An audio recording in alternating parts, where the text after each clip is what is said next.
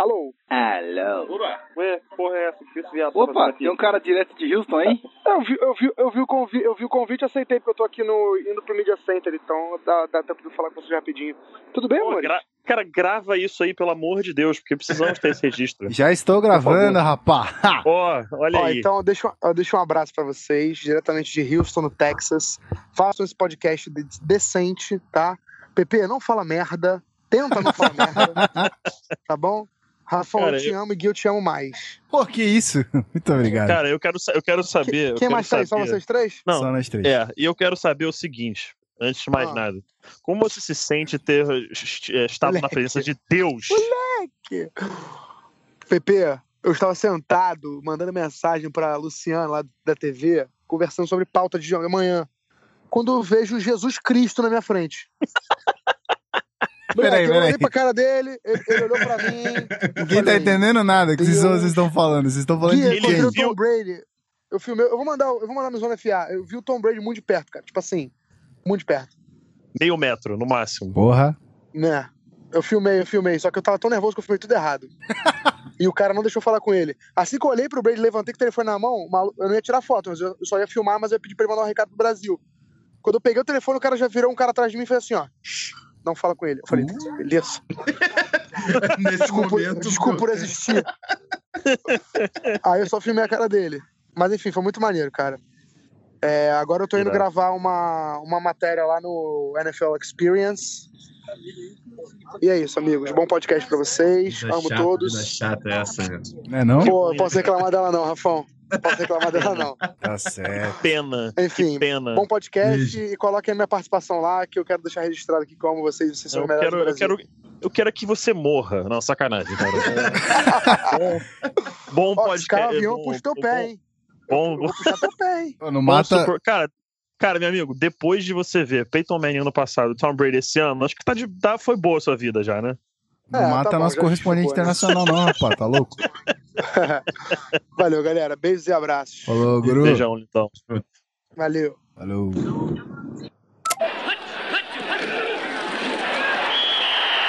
First down, bola na linha de uma jarda e tá começando, sim, senhores, o podcast Zona FA.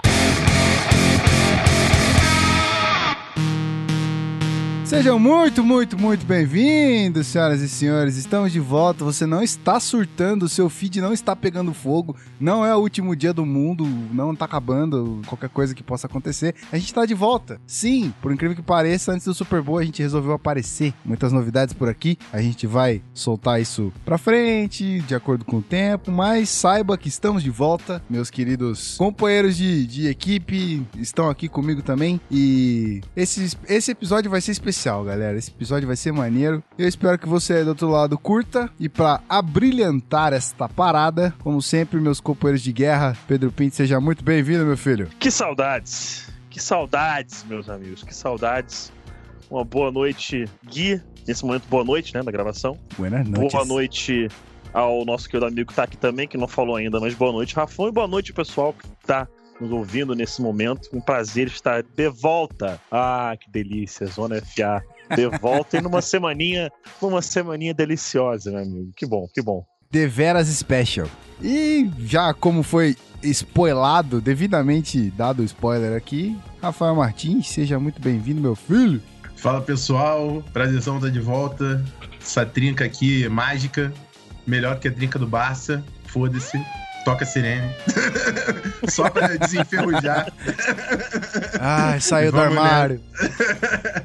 Vamos nessa que tem muito Super Bowl aí pra gente falar. Muito bem. Vocês ouviram aí no comecinho, antes da introdução, uma brincadeirinha aí com o nosso querido Guilherme Beltrão, guru, que chegou de surpresa aqui. A gente fez a chamada, ele lá em Houston, nosso correspondente... Olha que chique, não, Zona FA, meu Deus, é chique demais.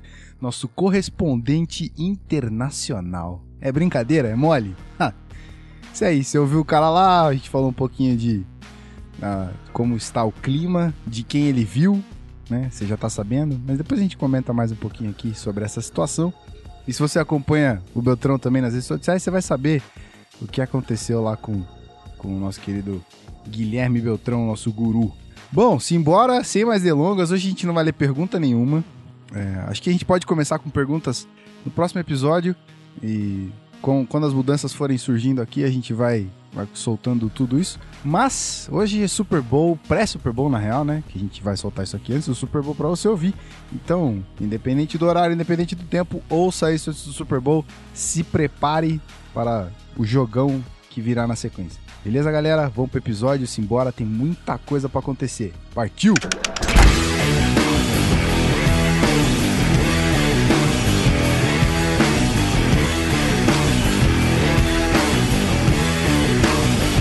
Podcast Zona FA.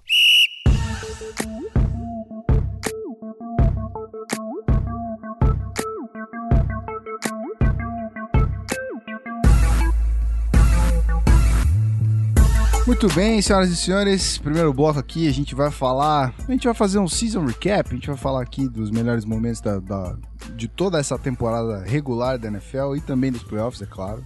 E depois a gente vai falar de alguns confrontos específicos, mas por enquanto vamos falar de, vamos falar dos melhores momentos, né? Vamos falar de tudo que aconteceu. Alguém lembra algum alguma parada muito sinistra aí antes de começar a falar de alguma coisa específica? Alguma parada muito estranha que aconteceu esse ano? Cara, eu tenho uma. Olha aí. O Denver, Denver Broncos não está no playoffs, é um absurdo. Ah, puta que pariu. Ah, na verdade, os dois times do Super Bowl, né? Os Exatamente. dois times do Super Bowl não estão nos playoffs. Isso é mais estranho. Que- quebramos o resisti, Pedro eu não Pinto. Nem começou o episódio, ele já, já resisti. quebrou no meio. Mano, Não, você, aca- foi, foi mal, galera. Eu não, eu não resisti. Não tinha, não tinha como eu não falar isso. Não tinha como. você acabou de explodir o- os headphones das pessoas, porque a sirene estourou, tá ligado? A parada. Ninguém É. mais tá ouvindo FA agora. Mas ó, mas ó, brincadeiras à parte. O pessoal aqui lembra que eu falei que o Broncos não ia ganhar a divisão. E quem que eu falei que ia ser campeão da AFC West? Kansas City Chiefs. Eu falei, fui taxado de louco. Só isso eu gostaria de deixar registrado. Só isso. E que o Broncos Ah, mas provavelmente não não iria aos playoffs. E que o Broncos provavelmente não iria aos playoffs. Se o Derek Carr não tivesse machucado, o Patriots não tava. Não, aí, aí eu, eu, eu vou discordar. Não, o Patriots é barra pesada. É barra Patriots pesada. é barra pesada, mas o É Raiders, barra tava, pesada. o Raiders tava jogando pra caraca. Moleque, pra mim, a demais. final de conferência era, era, era Raiders e Patriots, né? Tipo, tinha que ser, tinha que antes, ser. do, antes, do, antes do Derek Carr se machucar. Não, e É, pra cara, e o mim, Mac também é Defensive Player of the Year, pô. porra, sem dúvida. Não. Calma. O ataque tava voando. Calma. Mano, pra mim, a parada bizarra Calma dessa temporada foi isso. O Derek Carr quebrar a perna. Eu vou. Quem? Quebrar a perna? O Derek Porra. Carr. Derek Carr.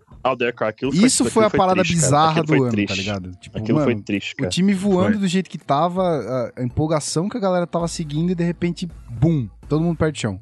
Acabou o time, profundidade do elenco Não, foi acabou, embora. não. Sim, sim. Eu acho que é pior do que a do, do Vikings, que o Terry foi a hype antes da temporada. Foi barra pesada também, mas Foi, foi. Carr com o time já bando que tava disputando, né? É pancada. É porque eu acho que do, do Vikings o hype não era real, mas era mais o hype, né? Tipo, a gente tava na, na vibe de ver Sim. Terry B voando, né, cara? E aí, pá, quebra a porra do joelho. E aí, Cara, pô. aquilo foi Não, triste. O, foi o, triste. o Derek Carr não, né, mano? A gente viu ele crescendo durante a temporada toda. O moleque veio com tudo já, chegou arregaçando, ganhando o jogo pra caralho. E aí, puta, no último jogo decisivo me quebra a perna. E o Jack Del Rio tava fazendo um, uma- um coaching muito maneiro também, agressivo, quarta descida, dois pontos, conversão de dois pontos. E aí era. E aí dando, dando fora em jornalista. Ainda bem que você não treina, quem treina sou eu.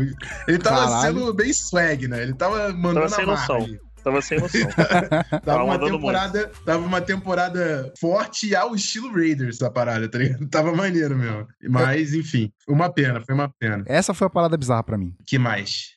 Acho que não tenho, mano. Teve o Gronk que machucou de novo, né? É, cara, isso aí pra mim que vai um ser algo que pouquinho. vai pesar. Opa. Quem? O Gronk não jogar o Super Ah. Bowl, acho que isso vai pesar um pouquinho. Isso vai pesar um pouquinho, eu acho. Eu, eu nem sabia que ele não ia jogar. Não, tá Né, fora, ele tá, fora tem um já tempo. Tá fora tem um tempinho. cirurgia na coluna, volta ano que vem, mas é, é aquele tipo de cirurgia que até preocupa, que acho que é a terceira cirurgia dele na coluna, já na carreira, uma coisa É, assim. ele, teve, e ele tá ele teve uma na- toda a temporada. é, ele teve uma no último ano dele na, na universidade, em Arizona, aí teve uma alguns anos atrás e teve outra esse ano, então já é a terceira cirurgia de coluna que ele passa, e isso começa a preocupar, né? Questão Perigoso, de né, longevidade da carreira dele. É. Pô, tá, a gente vai falar mais pra frente das lesões aí quando a gente for falar do confronto do Super Bowl mesmo, mas outra coisa bizarra que eu lembrei aqui agora, o apagão do Carolina Panthers. Quer falar de É. Pode, apagão? e o falar de Vikings foi o apagão. último invicto. É. Vikings foi o último invicto, depois fora dos playoffs. E morreu. E morreu. o menino vai. Morreu. Começou o quê? Foi 5-0? Foi 5-0. Caralho. Bizarro. É, mas eu- no final o, o Beltrão ficava falando: não, cara, não tem a chance de playoff se vencer as três últimas, sei lá o que. Eu, só, eu virava pra ele e falava: cara, o TJ Clemens não merece um anel de Super Bowl. Eu não tô mais torcendo pro meu time. Caralho. Eu não, eu não quero ver esse cara ganhar.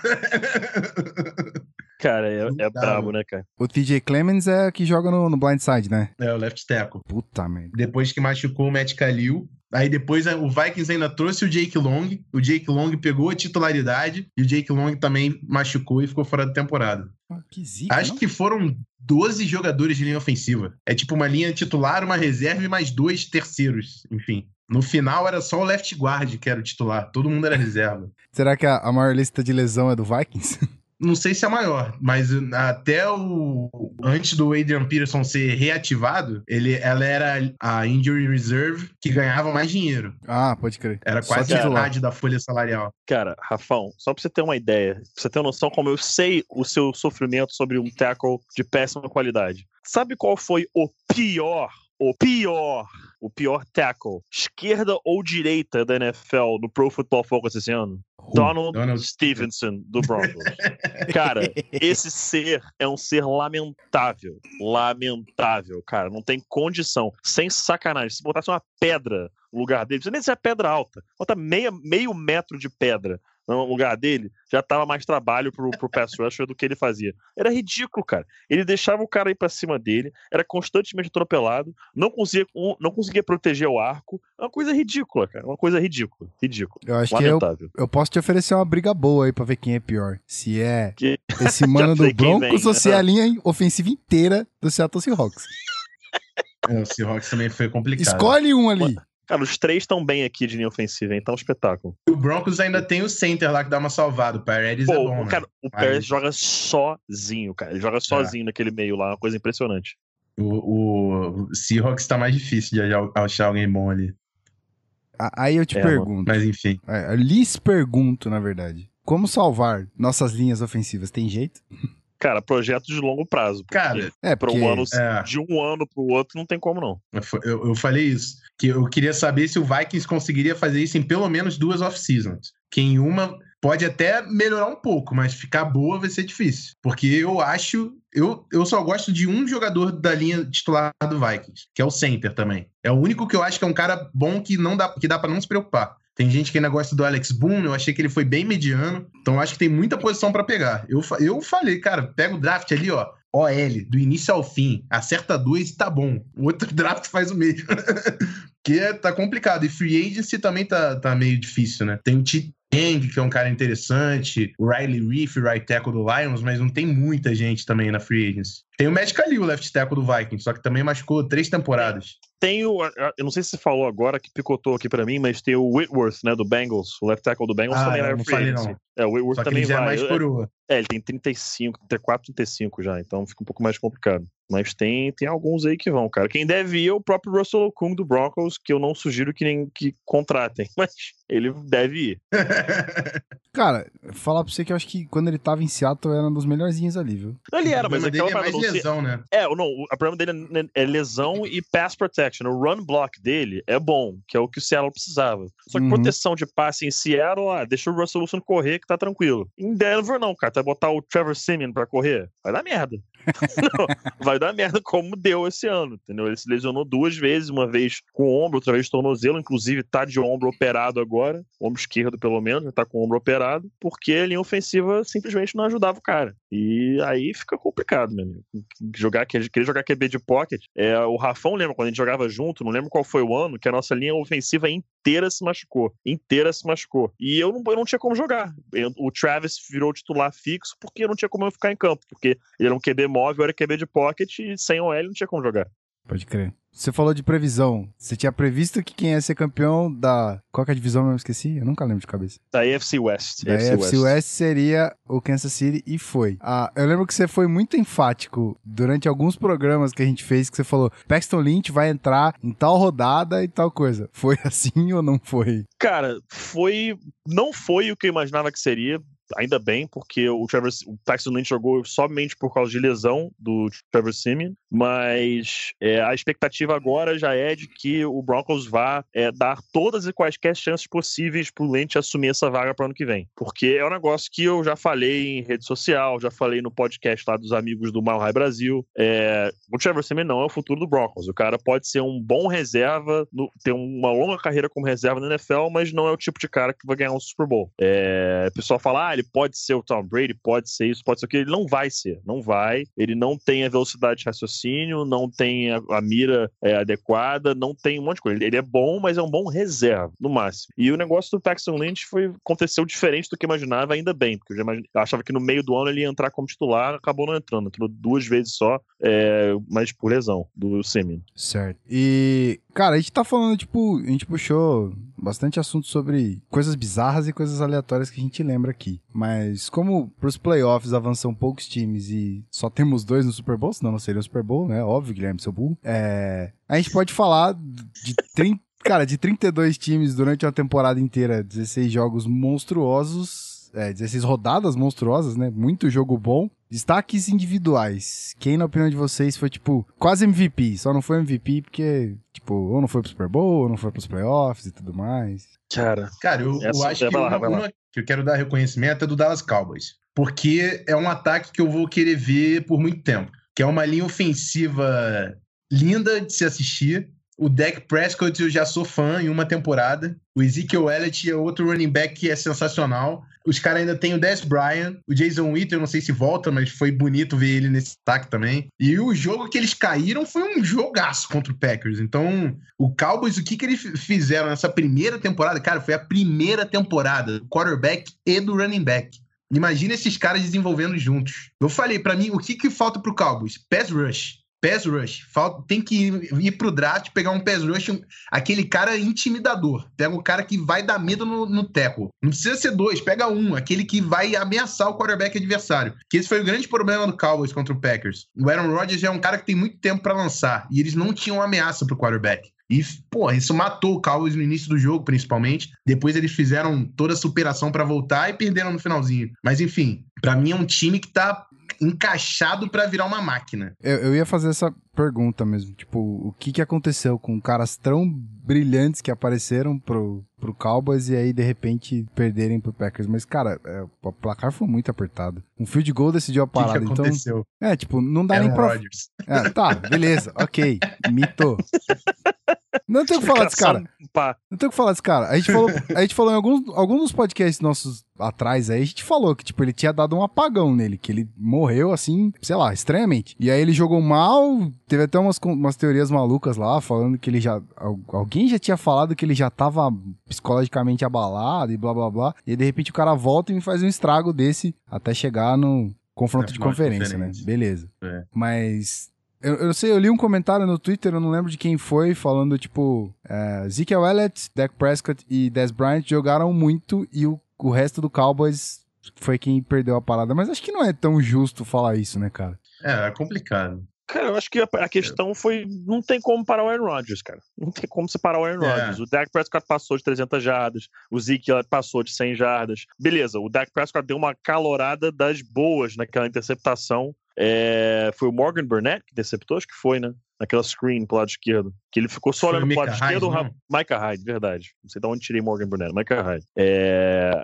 que a bola foi aquela coisa. Se vai soltar uma bola dessa, tem que ser pra fora. Ele botou a bola baixa e pra dentro e ainda ficou telegrafando que seria um screen pra aquele lado É, antes foi- do snap, como você mesmo falou na transmissão, né? Muito telegrafado. Então, aquilo ali, bem ou mal, a gente pode falar assim: ah, o Dak Prescott jogou muito. Mas aquilo é um, é um erro que eu insisto em dizer. Eu entendo, eu entendo perfeitamente que o Dak Prescott ganhou a vaga, não tinha como tirar o garoto dali. Era impossível você botar o Dak Prescott no banco, etc. Mas eu ainda acho, ainda acho, que se fosse o Tony Romo, o Cowboys tinha ganho aquele jogo. Eu ainda acho isso. Que aquele, por exemplo, pra mim é um erro que o Tony Romo não cometeria. De jeito nenhum. De jeito nenhum. Eu não tô desmerecendo o Dak Prescott, não tô falando que ele é ruim. O Rafão sabe também que eu sou fã declarado. O pessoal que acompanha nosso podcast viu que eu fiz o artigo, que eu tô de... estamos, né, todos devendo é, artigos lá no, no, no, no site. O Zona FA tá devendo muita coisa lá. Pode ficar tranquilo é, que não é só você, foi, não. Vai foi, lá. É, foi, foi brabo. Tô devendo bem. Mas eu fiz o artigo lá falando o quão é, inteligente, o quão joga, como joga bem o Prescott, mesmo sendo um calor, mas eu ainda acho que esse time tinha mais chances de ir mais longe se fosse o Tony Romo o QB. Agora, a questão é, se o Dak Prescott já conquistou a vaga, é o QB do presente e vamos ver como é que ele vai ser daqui para frente. Mas falando nesses destaques, é, quem da, da, temporada, cara, eu, eu a gente brinca, mas eu não posso deixar de dar o meu destaque é, pro Oakland Raiders, cara. Não tem como. Acho que o Derek Carr jogou uma barbaridade essa temporada. É, ele teve dois jogos ruins, eu não, eu não, lembro qual foi. Um deles eu sei que foi um Thursday Night contra o Chiefs, em Kansas City. Eu sei que ele jogou mal. Thursday Night. Thursday Night, é, contra o Chiefs. Que não é fácil é, de jogar tá, lá, né? Que não é fácil, não é fácil. É o atual estádio mais barulhento da NFL. Exatamente. É, é, tava um frio do cacete aquele dia. E ele tava com o dedo machucado ainda. O pessoal lembra que ele deslocou o dedo no, no snap, tinha perfurou a pele lá, enfim. É... Mas, cara, o Oakland Raiders é um time que deu gosto de, de ver jogar, cara. Você vê aquele ataque em campo, era brincadeira. Que o Derek Carr fazia era um absurdo. E você vai ver os números dele, você vai ver só os números. Ah, os números são bons, mas não é nada absurdo mas você vê o tape dele jogando, cara, é uma qualidade altíssima de, de, de, é, de jogo. E ele vem pro ano que vem, para mim, o Raiders vem ano que vem favorito para ganhar essa divisão. Dá para atribuir um pouquinho desse sucesso aí pro Amari Cooper e pro Michael Crabtree? Dá, Dá, eu acho que dá. Acho que o Amari Cooper é, vem crescendo muito. Não é um, um wide receiver top 5 na NFL, mas está trilhando aí nesse caminho para ser um, um, top 15, top 10. Esse já não está o Michael Crabtree encontrou um papel funcional dele lá, de saber que ele é um possession receiver, é, que ele vai fa fazer essa função de wide receiver secundário, mas em muitos jogos, quando o Mark Cooper não for opção, essa bola vai nele. A gente viu acontecer muito na temporada. Aquele, aquela conversão de dois pontos contra o Saints foi pro Michael Crabtree numa fade. Então, é, é, é um ataque muito bom que acho que tá entrosado e aquela coisa que o pessoal conhece o Raiders. Tem aquele Raiders swag, cara. Tem aquele estilo de jogar do Raiders, os caras gostam de falar, gostam de bater no peito. É, uma, o, o, Jack Del Rio, quando era pequeno, era torcedor do Raiders, então ele tá sabendo incorporar isso ao time. E eu acho um absurdo, um assassinato de tradição você mandar o Raiders para Las Vegas. Tomara que ainda tenha chance de ficar em Oakland, porque é ridículo você tirar o Raiders da Califórnia. Mas é certeza já? Cara, é 90. Hum. Se, bem que, se bem que hoje, no dia que a gente tá gravando isso, saiu a informação que um dos bilionários donos de cassino é, teria retirado o seu nome da lista das pessoas que ajudariam na é. construção do estádio. Então, pode ser que seja o início de um reviravolta, não sabemos, não dá para afirmar nada ainda, mas já saiu essa notícia de que um dos bilionários donos de cassino não vai ajudar mais é, com nenhum centavo nem nada para a construção de um estádio de, acho que 1,6, 1,8 bilhões de dólares, que seria o estádio coberto, né, o Dome, estádio fechado em Las Vegas. E, para ser bem sincero, tomara que mais um ou dois ou três, quatro, sei lá quantos bilionários saiam do negócio, para o Raiders ficar na Califórnia, porque o time tendo o sucesso que está tendo agora, a cidade vai começar a se sentir pressionada a dar um estádio novo, porque com um time bom, uma coisa é um time ruim. O Raiders é um time bem ou mal ridículo de 2002 para cá. Não tinha uma temporada com mais vitória do que derrota de 2002 para cá. Era o time com mais derrotas na NFL de 2002 para cá, até o início dessa temporada. É... Então aí, pô, por que, que você vai dar um estádio novo para um time que não ganha nada? Você não vai fazer isso agora, com um time jovem, Derek Carr tornando um quarterback de elite a cidade vai falar, pô, a gente tem que dar um estádio novo para esses caras, porque já, já tem Las Vegas ganhando time, daqui a pouco surge mais uma outra cidade falando que paga um estádio não sei o quê, de repente acaba construindo um estádio novo. Eu, sinceramente, espero de novo que esse plano para Las Vegas dê completamente errado e eles fiquem mais um ou outro ano em Oakland e que essa possibilidade de um estádio novo é, possa ocorrer. Pô, o Rafão teve lá, né? Sentiu a vibe da parada. É, o, Rafão, o Rafão tá mais por dentro, o Rafão tá mais por dentro. É, o... Na verdade, eu fiquei até com pena quando eu fui lá, né? Porque o Raiders indo para Las Vegas e do lado tem o estádio do Warriors que também tá Francisco. Verdade. Então é tipo, é um o, o, lugar todo lá vai ficar abandonado com dois estádios, sem time. Então é esquisito, cara. Mas o estádio do Raiders realmente é antigo, assim, comparando com outros estádios. parece, porra, estádio. Parece estádio de futebol brasileiro e nem os, os últimos, tá ligado? Um estádio mais antigo, assim. Não tem, não é, não tem pintura, toda ali no, no reboco, no cimento, enfim. É rusticão a parada. Eu, pô, pra mim foi sensacional, porque foi o primeiro jogo de futebol americano que eu vi, então, porra, é difícil eu falar merda da parada. Mas é, é nítido que deixa, deixa é, a desejar em relação aos outros estádios da NFL. Mas, cara, eu fiquei com muita pena da torcida, assim. A torcida é, é bizarra. A torcida é bem. é viciada. Eu fiquei no. Fiquei no. Caraca, fugiu o nome do.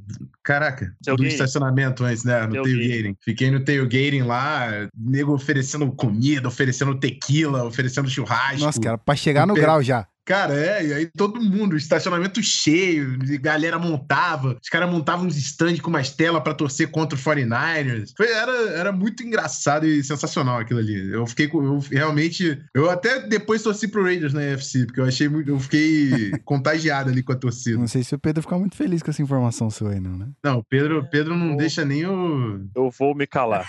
Eu, não- eu só não faço o Raiders. Eu, entendo- não faço- eu não faço mais o Raiders em, a em respeito a ele. Certo. Eu não faço mais o Raiders. Certo?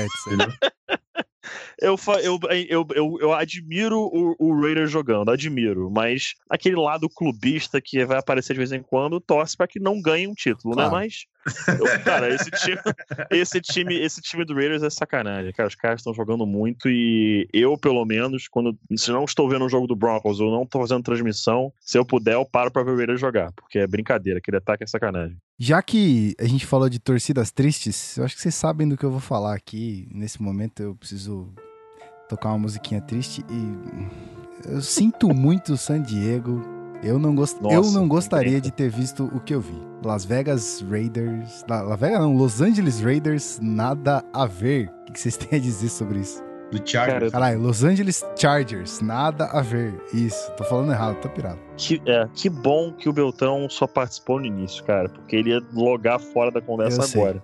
Isso pode ter certeza disso. e, cara, é, você, você faz um favor, já prepara aí pra bipar a frase inteira que eu vou falar, tá? Ok. Ô senhor, senhor, senhor Dean Spanos, vai tomar no cu. tá? Você é um péssimo dono, você não tem vontade nenhuma de ver esse time ficar em San Diego. Pensou exclusivamente no lucro, além de pensar no lucro, é burro, porque ninguém em sã consciência em Los Angeles vai torcer pro Chargers. Ah, tem gente que torce lá? Tem. Mas é ex- extrema minoria. Deve ser. Se você falar só dos times de futebol americano, só de time de futebol americano, ele vai ser no máximo, no máximo, a quarta maior torcida da cidade. Porque a primeira sempre vai ser Raiders, a segunda vai ser USC, tá? Não vai ser nem o Rams, vai ser USC. A terceira vai ser Rams e o Chargers vai brigar ali pela quarta. Se o UCLA não estiver na frente. Isso, Se o UCLA não estiver na frente. isso falando só É. de futebol, né? Você imagina se eu colocar o basquete Só na parada. americano. Amigo, basquete Lakers vai perder de lavada. Beisebol, Dodgers sempre vai ficar na Mano. frente. E é aquela coisa que a gente brinca aqui, em questões esportivas, só de esporte, tá? Porque é, a gente faz essas, pia- essas piadinhas existem e tal, tudo mais. A rivalidade Los Angeles, é, San Diego, é a mesma rivalidade esportiva que teria Rio de Janeiro São Paulo. Cara, quando que alguém do Rio vai torcer pro sucesso do time de São Paulo ou vice-versa? Não vai, porque tem essa rivalidade esportiva. É, é a mesma coisa. Imagina você que acompanha, digamos que você hoje, é a primeira vez sua escutando o podcast Zona FA e a sua primeira vez tendo contato com o futebol americano. O que o Chargers fez foi equivalente a virar e falar assim: meu amigo, seguinte, você que torce pro Flamengo, o Flamengo agora é o Corinthians, beleza? Foi isso. Foi basicamente isso que eles fizeram. Tirar o time de San Diego e botar em Los Angeles. Ah, o Chargers começou em Los Angeles no seu primeiro ano. Cara, foi um ano que foi lamentável, mudou pra San Diego e tá lá 40 e cacetadas anos. Foi um ano só? Entendeu? Acho que até mais. Foi o, o primeiro ano só em Los Caralho. Angeles, depois mudou pra San Diego e nunca mais. Nunca mais. Entendeu? Não, Agora, não ah, tem- existe Chargers em Los Angeles. Né? não tem existe, não sentido, existe. E o, cara. pi- e o pior, a construção do estádio. O negócio foi tão mal é, Acordado. né? falado à população, a- falado não, anunciado pra população. Ah, tá, Por quê? tá. Porque os, o, aumenta de impostos não seria em cima da população, seria em cima dos hotéis. Então, quem, acho que 4 a 7%, não lembro, em cima do- de aumento dos impostos durante sei lá quantos anos, nos hotéis. Que, ou seja, quem paga o imposto é o turista, cara. Não é o Não é morador nem o que paga torcedor, o né? É o, é o torcedor. Agora, o Dean Spanos nem se deu o trabalho de passar esse direito à população. Por quê? Porque o cara queria sair. O cara queria ir para Los Angeles. Então, o senhor Dean Spanos, repito, vá tomar no cu. E é isso, cara. Cara, esse cara é um dono lamentável que ninguém vai ao estádio do Chargers pra esse cara ter que vender o time. O Dean Spanos é um ser lamentável. Lamentável. E acho que vai ter que rolar uma espera aí de dois anos, né? Pra poder construir um estádio, não? Uma parada assim? Não, eles vão jogar dois anos num, estádio de 30 mil lugares, que é o StubHub, o estádio do Los Angeles Galaxy, um estádio de 30 lugares, e depois vão jogar, viver de aluguel no estádio do Rams, que o estádio vai ser do dono do Rams, e o Chargers vai pagar um, tá, um aluguel simbólico, acho que de um dólar ao ano, vai jogar num estádio que não é o estádio deles, é um estádio alugado pro Rams, ah, é um estádio compartilhado, mas não, não é um estádio compartilhado, é o estádio do Rams, que o Rams colocou no projeto, caso o Chargers fosse, a opção de ter um segundo vestiário de time mandante, pro Chargers não ter que usar o estádio, o, o, vestiário do Rams, mas o estádio é de fato do Rams, não do Chargers. Lamentável, lamentável. Mas Mas, nem tudo são, são péssimas notícias. claro. Tem da comissão técnica que colocaram lá. O Anthony Lynn com o Gus Bradley. Pode não estar em nada, mas eu gosto dos dois. O Gus Bradley É. tava no Jax? Era o head coach do Jets. Isso, exatamente. E o Anthony Lynn era coordenador ofensivo e head coach interino do Bills, depois que o Rex Ryan saiu. Cara, já que você falou em Jacksonville, rapidinho antes da gente mudar de bloco, eu esperava mais, juro. Pelas, Todo mundo, né, cara? pelas, pelas first picks ali, eu esperava mais, cara. E, enfim, foi, foi, foi ruim, mas assim, decidiram que não era o Gus Bradley. Daqui a pouco eles vão entender que também não é o Bortles. E tem que repaginar, não tem jeito. Tem muito jeito. Será que é só Cara, não esse- Bortles? e- Será que, tipo, botando outro quarterback ali dá um outro, um outro rumo pra parada? Cara, cara, quarterback salva muito time. Sim, fato. O Colts por muito tempo, o Colts por muito tempo foi o Peyton Manning mais um monte. Cara, é Então, verdade. assim, Cara, o Colts tá, até o hoje é muito. faz uma O Colts até hoje é muito exatamente. Andrew Luck, não dá nem pra falar. Andrew Luck. Cara, o É. QB, QB é uma parada que, por exemplo, se você tirar o Tom Brady e botar ele em qualquer time, esse time automaticamente começa um ano com 10 vitórias.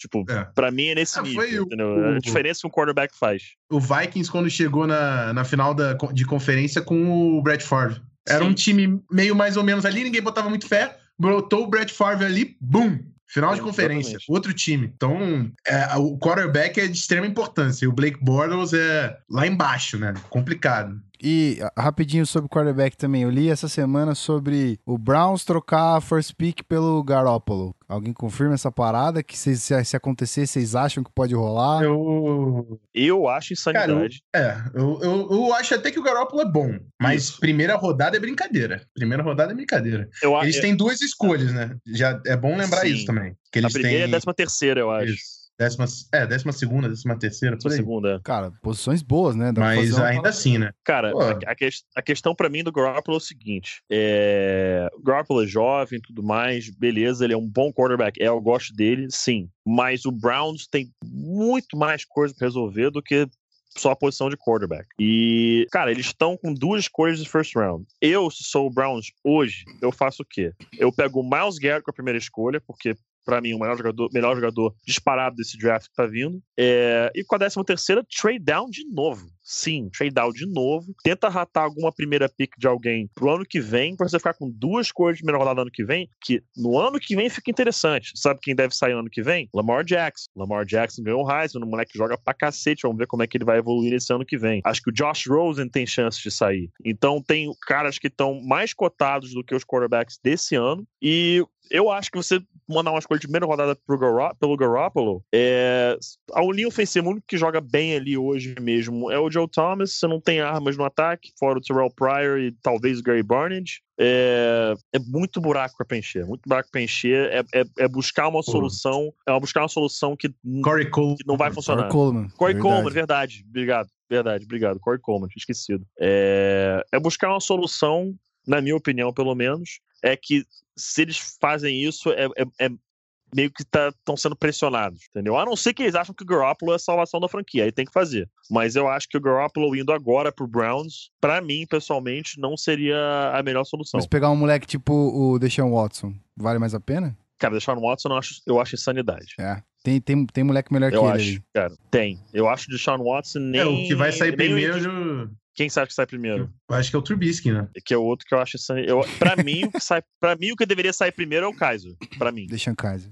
Pra mim, o Kaiser. Depois, cara, a questão que, do Trubisky, aí já que tá começando a sair assunto de Muito draft. pouco vou- jogo, né, cara? vou- vou- é, muito pouco jogo e eu vou me encurtar. Muito pouco jogo. É, Teve um jogo ou outro que ele tava muito mal. E ele tem problemas, pelo menos o que eu vi. Problemas pra soltar a bola com antecipação. Meu amigo, se na NFL você não sabe soltar o passe com antecipação, um forte abraço, você não vai durar nem três jogos na liga. né? Não, ele teve, Então, ele teve pouco jogo. A, o- a maioria dos jogos não foi brilhante. Ele teve um jogo muito bom que foi contra a Florida State, que é quase que o jogo mais difícil do calendário. Então você Isso. tem aquele jogo contra o mais difícil que o cara foi bem. E aí isso deu uma catapul- catapultada Catapultada. no, no estoque, Exatamente. no estoque do cara, tá ligado? Mas Bela, assim, bela palavra. o ideal era você ter mais tape ali pra ver ele. Eu, eu também acho. Eu não gosto dessa quarterback. Eu, para mim, o, o cara que eu gostaria de trabalhar como pra desenvolver é o Deshaun Watson, que é um cara que, porra, jogou muito bem duas vezes contra a Alabama. Clemson, Aí, né? beleza. É. Ah, É, ele é de Clemson.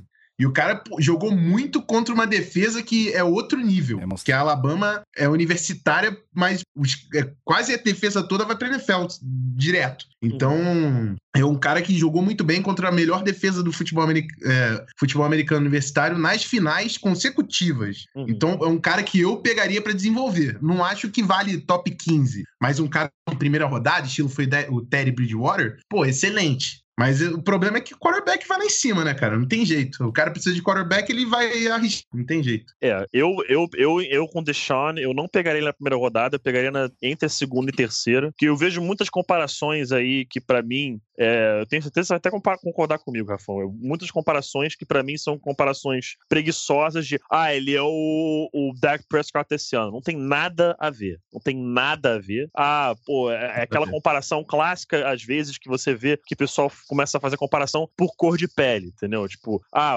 porque o cara é, é- é negro, vai comparar ele com um jogador negro. Porque o cara é branco, vai comparar com um jogador branco. Que não tem nada a ver, nada a ver. É, eu não lembro qual foi a comparação que fizeram do Christian McCaffrey com outro. Compararam até, acho que foi com o Dion Lewis, não sei, que fazia Toby sentido Gare. até. É, aí, olha aí, tá vendo? É É, imagina de Stanford. é, tipo, é, é, é, é, é, seria, seria a comparação desleixada, entendeu? A comparação que fizeram foi um, um, por exemplo, um LeSean McCoy light. Um LeSean McCoy que tem um estilo de jogo parecido com o LeSean McCoy, não o mesmo nível, mas um estilo de jogo parecido. Eu acho essa comparação do Deshaun Watson com o Dak Prescott muito preguiçosa, porque o Dak Prescott, mesmo jogando no sistema spread, ele tinha muito mais liberdade naquele ataque, ele fazia ajustes pré-snap, ele fazia é, é, pouco- algum- alguns mais ajustes de, de audible, sinais com as mãos Usava, do recebedor usava mais a perna. usava mais a perna, tinha um pouco mais de liberdade do que o Watson tinha nesse sistema. A gente vê que as jogadas do Clemson são, cara, eles variam aí, eu posso estar exagerando, mas eles variam entre 5 6 é, combinações jogadas o jogo inteiro. E, e- e- e com, pouca varia, com pouquíssima variação, né? De formação, ou o que quer que seja.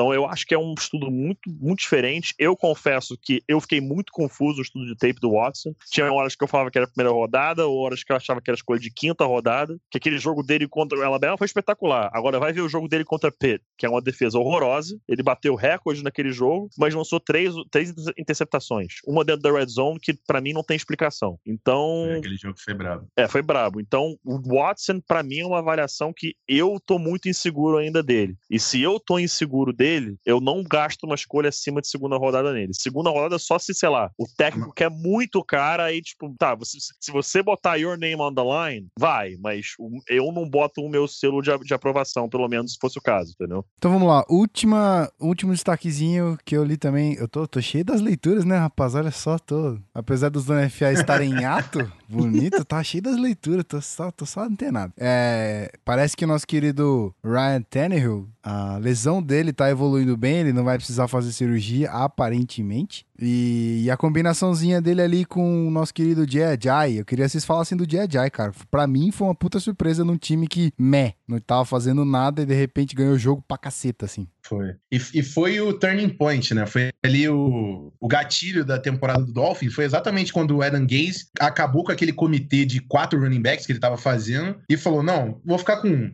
Primeira até a chance, a chance foi o Jay O cara mete dois jogos com 200 jardas e o ataque começou a rodar com o Jay Então acho que o Dolphins, primeiro, o Dolphins chegou nos playoffs na primeira temporada do, do Adam Gaze, viu que o Tannehill é um cara que dá para trabalhar e achou um running back titular. Pô, o cara tá com saldo positivo pra caramba. Não era isso que a gente esperava do Dolphins. É o Adam Gaze chegou ali para reconstruir o time, montar o ataque dele. Na primeira temporada o cara chegou no playoffs. Então, agora é trabalhar em cima disso. Você já tem um running back, já tem um quarterback, os recebedores você tem o Jarvis Landry, Devontae Parker, Kenny Stills, não precisa também esquentar muito a cabeça. A, a linha ofensiva tem bons nomes, até dá para colocar tem bons nomes. Aquele right tackle deles é eu não aguento assistir também, aquele é John James. É complicado.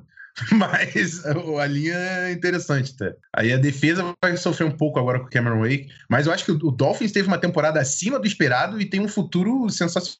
Sou fã do Adam Gates, é difícil também, suspeito. cara, eu sou fã demais, não preciso nem entrar em detalhes porque eu sou ultra fã desse cara, ultra fã do Adam Gates. Queria eu que o Broncos tivesse se ligado na época e contratado ele como head coach, mas não dá mais, né?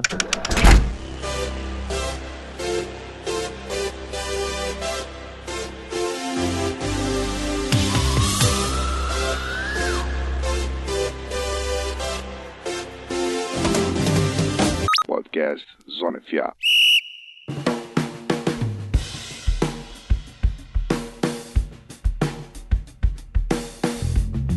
Muito bem, senhoras e senhores, de volta ao segundo bloco do Zona FA. Bastante. Hoje o papo tá muito legal, bastante conteúdo aqui. A gente lembrou de coisas muito legais, coisas não tão legais assim. E agora a gente vai falar do que interessa. Que rufem os tambores. Super Bowl, malandragem. Tamo aí, ó. Super Bowl, Falcons e Patriots. Quem é o mandante? Falcons, é? O Falcons, né? Porque ele tá com o uniforme Falcons, vermelho? Falcons. Exatamente. Falcons. Assim, o uniforme, uniforme, na real, não define... É, nem manda nada, né? É o mandante, que o Broncos foi o mandante ano passado, mas escolheu jogar de branco. Ah, graças sim. a Deus, se jogasse de laranja, tinha sido 50-0 Panthers. mas jogamos de branco ano passado e esse ano o Falcons é o mandante e optou por jogar de vermelho. Ah, tá, entendi. Beleza. Então, não errei, mas quase falei bosta. Mas beleza. Só ajudando, só dei, só dei assistência, só dei assistência. Obrigado, Assistência. obrigado. Você deu aquela, aquele passe e eu só completei pro gol. Mas estamos em outro esporte. Então, ok. Cara, de novo, eu li. eu li sobre o, o jogo do Seahawks e Patriots. Já que a gente vai falar de ataque e defesa dos dois times, é, a defesa do Patriots não soube se comportar muito bem com o ataque do Seahawks, né? E o ataque do Falcons é tão forte quanto, se não mais, e talvez seja até mais forte do que o ataque do Seahawks. Como é que vai ser essa briga aí entre ataque Falcons e defesa do Pets? Então, vamos falar. A gente falou aqui do Adam Gaze, um cara que eu sou muito fã. Vamos falar de um outro cara que eu sou fã pra caramba, que é o Kyle Shannon. Oh, filho, filho de campeão. Não vou, falar, não vou falar por qual time. Fala, fala, fala. Filho, fi- filho, filho do bicampeão de qual time? Pode falar. Mike falar. Shanahan, Mike Shanahan, bicampeão. Bicampeão? Broncos. Ah, Denver Broncos. Denver Broncos. Oh, yeah. Baixou Enfim, o Mancha, eu baixo não, baixou o Paulo Antunes aqui, Baixou o Paulo Antunes. O- Oh, Kyle dear. Shanahan...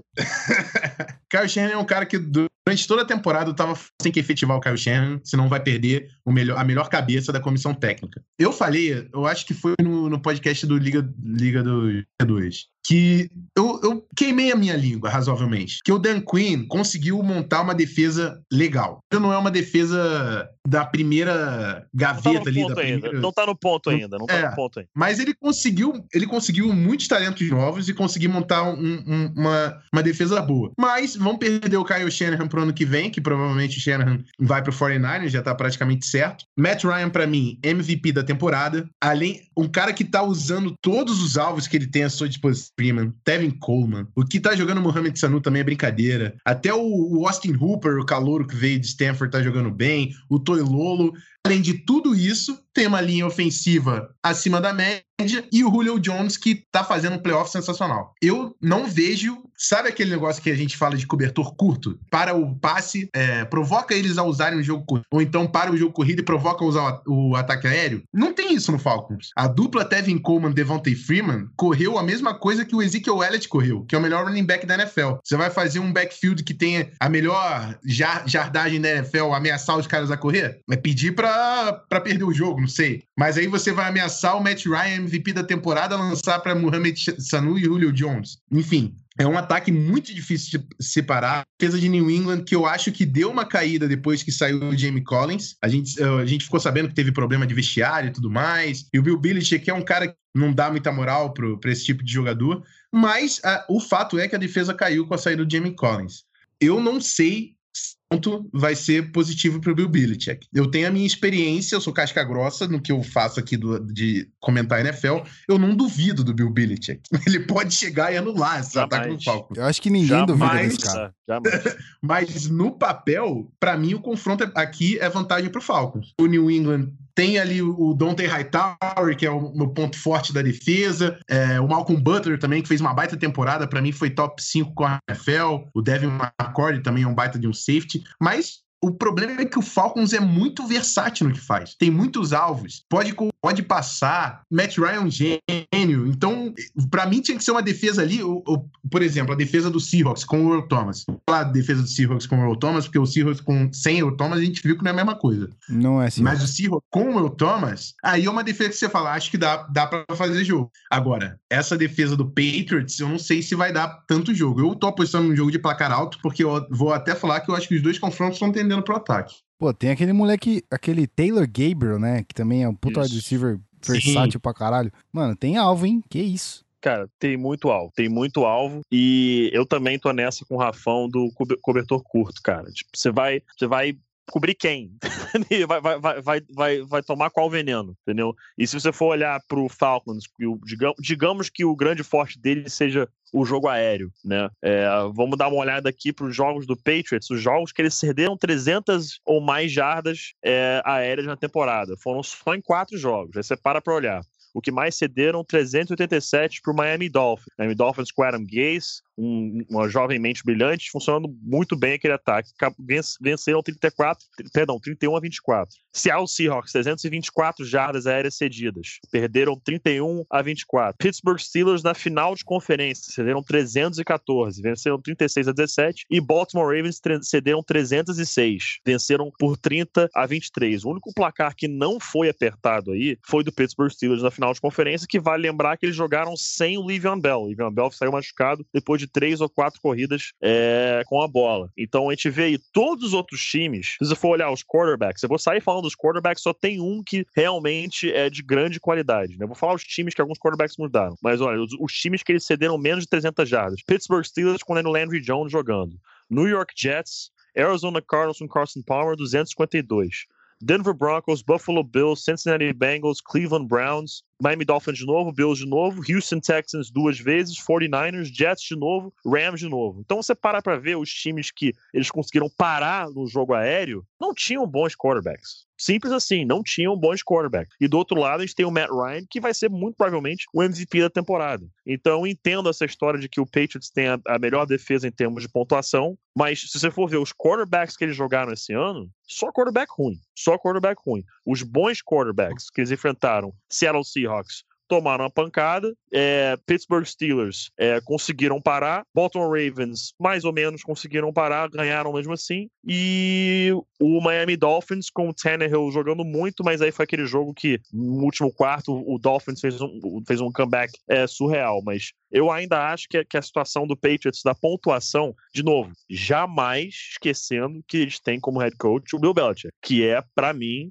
o melhor head coach de todos os tempos. O cara pode fazer milagre. Eu jamais duvidaria da capacidade dele de parar o ataque do Lennon Falcon. Mas, dessa vez, eu não consigo ver ele parando. Eu acho que ele pode optar por parar o Julio Jones e um ou outro. E, para mim, pessoalmente, uma chave do jogo pode ser o Tevin Coleman. É, e se você for reparar os, os jogos que você citou aí que eles perderam, é, é só placar alto do lado do Pets, cara. Tipo, contra o Seahawks foi apertadíssimo. Foi 31 a 20 24, alguma coisa. 24, então, deu a 24. 24. Um TD uma, uma posse de bola, cara. E, e- então, é, a gente não tá dizendo que. Cara, é assim, fator surpresa é uma parada que a gente não tem como, como prever, afinal de contas, ninguém é evidente aqui, né, velho? A gente tá falando de estatística e o feeling, né? O feeling de saber por onde o Falcons tá indo, da onde eles vêm, o que eles estão fazendo e o que eles podem aprontar pra cima do Patriots. Eu, eu, eu acho que, eu, que eu, eu li exatamente isso que você comentou, Pete. É, todos os, os quarterbacks que, que, o, que o Patriots enfrentou foram, se não foi reserva, foi é, quarterback de sem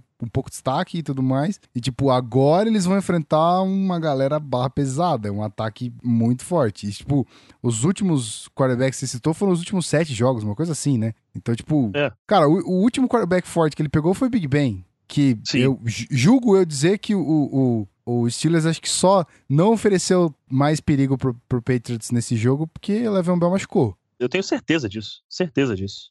Isso Porque é- senão a briga seria certeza muito boa, cara. A briga seria muito cavala. Que é, o Antônio Brown, a gente sabe que ele passeia. Só que aí, putz, é, deixar só nas costas do Big Ben e do Antônio Brown, você não teve cobertor É. curto. Foi isso que aconteceu. Puxou de É um lado, Livion- acabou, acabou o jogo corrido, teve que apelar pro jogo aéreo. Então, beleza. É, e o Le'Veon Bell é Aí- muito versátil, né, cara? Ele arma como wide receiver como que total. você quiser. Ele é um mismatch em qualquer ponto do campo. Eu, eu, eu dei uma lida nas, nas estatísticas dos dois, do Levan Bell e do, do Antônio Brown, é muito parecido, né, cara? Uhum. Tipo, os dois têm quase o mesmo número de recepção e de touchdown, tá ligado? É, é muito maluco isso. E aí, mano, o primeiro quarterback que os caras enfrentam pesado, que o cara forte mesmo, acontece esse. Esse incidente com o Le'Veon Bell. Agora, o, o próximo, amigo, se não machucar ninguém, eu acho que vai ser muito duro pro Patriots vencer esse jogo, cara. A gente ia ter uma referência melhor, né? Contra os Steelers, se tivesse sido completo. A gente tem uma referência ruim agora, porque é um teste para essa defesa do Patriots. Durante a temporada regular toda e durante os playoffs fal- faltou um teste para essa defesa. É, Uhum. Eu tava entrando aqui no, na estatística contra os Steelers, o alvo mais é, procurado pelo Big Ben no jogo foi o Eli Rodgers. Nada contra o Eli Rodgers. Mas você chegar numa final de conferência contra o Patriots e o, o cara que você mais, é, mais procura é, o, é o- o seu wide receiver número 3 chegando na temporada, é complicado, né, cara? A- falando nisso, só porque a gente passou nos Steelers, ia ser legal ver o, o O.J. Howard ali, recebedores. O Steelers Rapaz, chegar, o imagina, hein? Steelers chega no, no ano que vem com Martavis Bryan, Antonio Brown, Livian Bell e O.J. Howard. A Isso ia ser ridículo. ser ofensiva, ridículo. a linha, a linha Nossa, ofensiva já é uma top 5 aí da NFL com Big Ben. Na moral, ia ser um ataque sensacional. Pra quem não sabe, foi é, o Tyrant de Alabama que tá vindo aí. Deve sair na primeira rodada. Monstrinho, o rapaz. Então, é uma, uma teoria que está vagando minha cabeça constantemente. Mas aí Eu eu, faço uma. Boa, boa. Mas aí eu faço uma pergunta pros senhores. Já que El- Eli Rogers, é isso? O nome do terceiro wide receiver? É isso? Sim. Então, já que ele foi o alvo do, do Big Ben mais procurado, foi porque o Patriots soube defender e marcar o Antônio Brown? Foi. Com Foi. certeza. Botaram o Antonio Brown na Com marcação dupla o jogo Óbvio. inteiro. então, inteiro. óbvio que facilitou depois que o Levan Bell machucou. Beleza. Porque acho que, se, se eu não me engano, foi Sim. nas, nas primeiras jogadas.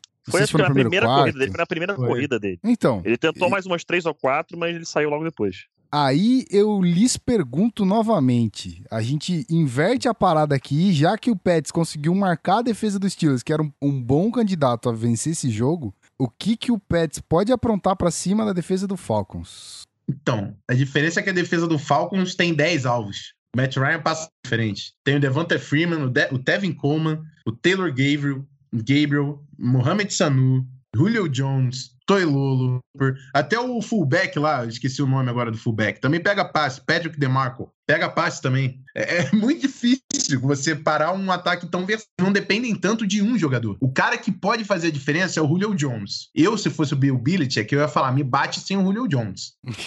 Esse é o cara que. Não, se esse cara começar a jogar, acabou pra você, amigo. A gente viu contra o Packers. Que ele fez contra o Packers. Chegou uma hora que era, um, um- era o Hulk lutando contra os capangas do, do, do desenho animado. Enfim, não dava. Ele passava por cima. Então, ou você, eu, esse é um nome que tem que parar. Me bate sem o Julio Jones. O negócio é, o, o Falcons já bateu times muito bons com- sem o Julio Jones. Eu, eu desta- destaquei até contra o Packers, que foi um jogo apertado, que nem eu acho que vai ser o nosso Super Bowl. O jogo contra o Packers foi, deixa eu pegar aqui, schedule O jogo de quem? Contra o Packers? 33, o Falcons contra o Packers. 44 a 33 a 21. 32. Ah, Não, o da regular 33 season, a é temporada 32. regular. Temporada Ah, regular. Isso, regular isso. season. Beleza. Desculpa, desculpa, desculpa. Semana 8, 33 a 32. E eu lembro que o Falcons ganhou no último drive com bola no Mohamed Sanu, 33 a 32. Conseguiu ganhar, foi apertado. Eu acho que essa é a fórmula. É a melhor forma de você tentar. É versátil? Me prova que você é versátil. Eu vou tirar aqui o- esse monstrinho chamado Julio Jones. Mas já provaram que conseguem ganhar dessa forma. Ainda acredito que é a melhor aposta que o Bill Belichick pode fazer. É, a,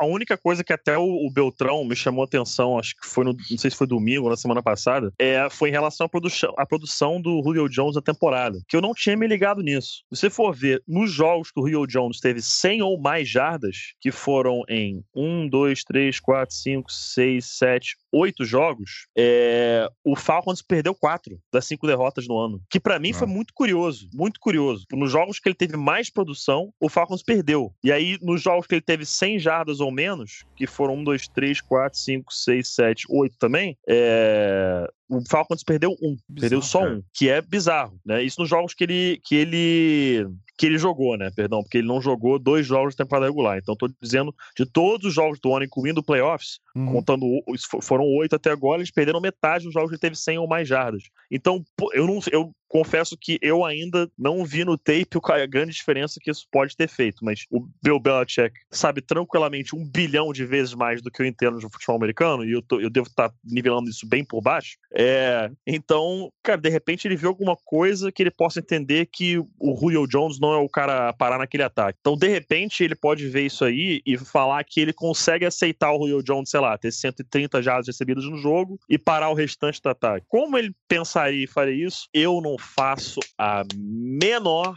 ideia. Menor ideia, porque eu não sou o Bill Belichick. Eu não sou o- esse gênio mito, mitológico, mitoso do- de tudo pra, do futebol americano como ele é. É, então, é, eu ainda, eu preliminarmente, prefiro parar o Julio Jones primeiro e tentar lidar com o resto depois. É, eu acho que a gente pode ver muita, muita chamada é, disfarçada para tentar confundir o Matt Ryan, do mesmo jeito que pode ter certeza que o Kyle Shanahan e o Matt Ryan já conversaram bastante sobre jogadas que de repente eles não tenham usado ainda é, nesse ano para ter uma oportunidade de uma big play. Uma jogada que às vezes entra com Falcons. Eu acho difícil de entrar, especialmente contra o Patriots, que o Patriots, a defesa executa bem o seu trabalho. É aquela rota ghost que o Tyrene passa por trás de linha de scrimmage, ou até cruzando ali o meio do- dos linebackers no sentido contrário pro lado do bootleg, que o ataque do Mike, Shan- Mike- do Kyle Shanahan é, gosta de fazer, por exemplo, esse play action pra esquerda, bootlegzinho pra direita e aquele Tyrene cruzando o campo lá no lado esquerdo. Isso é uma coisa que eles gostam de fazer de vez em quando, quando sua, sua defesa começa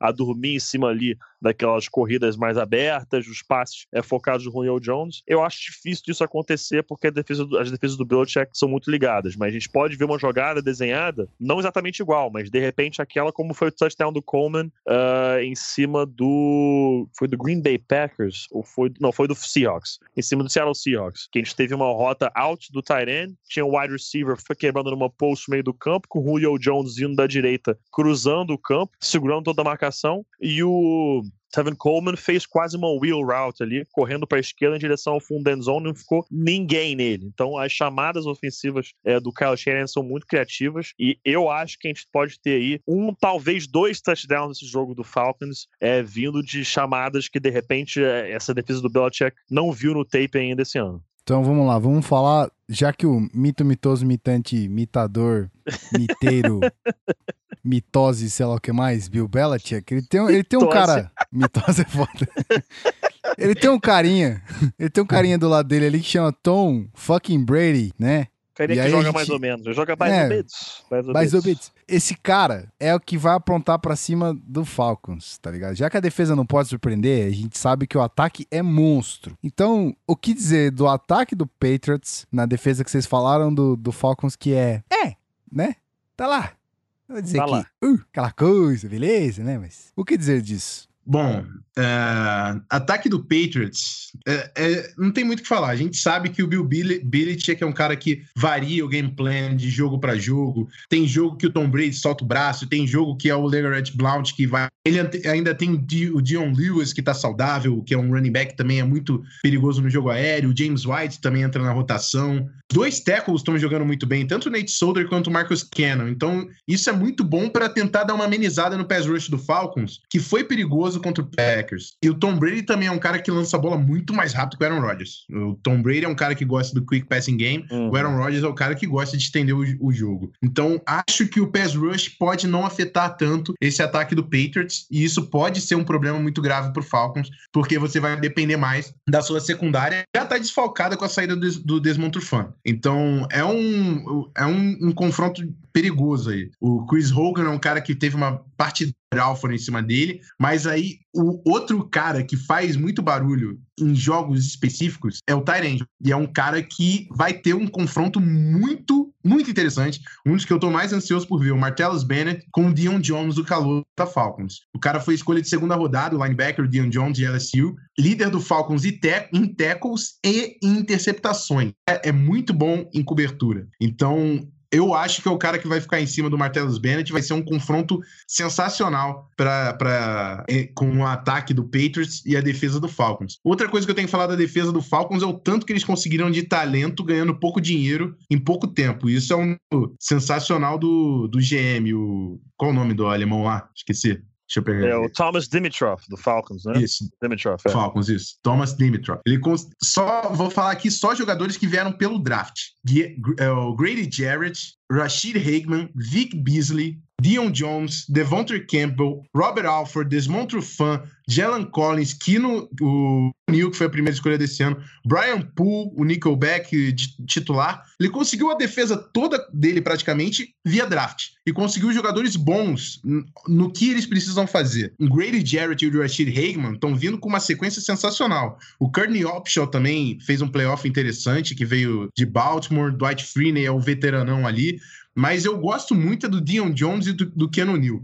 Esses dois novatos, a primeira e a segunda escolha do, do levantaram a, a, galera com eles. Eles puxaram essa defesa. É claro, é claro, tem que falar do Vic Beasley, líder em sacks da temporada. Mas esses dois calouros trouxeram uma galera junto com eles para jogar que não tava jogando. O Jalen Collins não tá jogando que ele tá jogando isso. Ele entrou no jogando hoje. Ele entrou com, no lugar do, do Desmond e ele tá jogando uma barbaridade. O fumble que ele forçou contra o Ripkowski na final de conferência foi lindo. E eles estão forçando turnovers. E isso é uma coisa que o Dan Quinn trouxe da cultura defensiva do Seahawks, que gosta de forçar turnovers.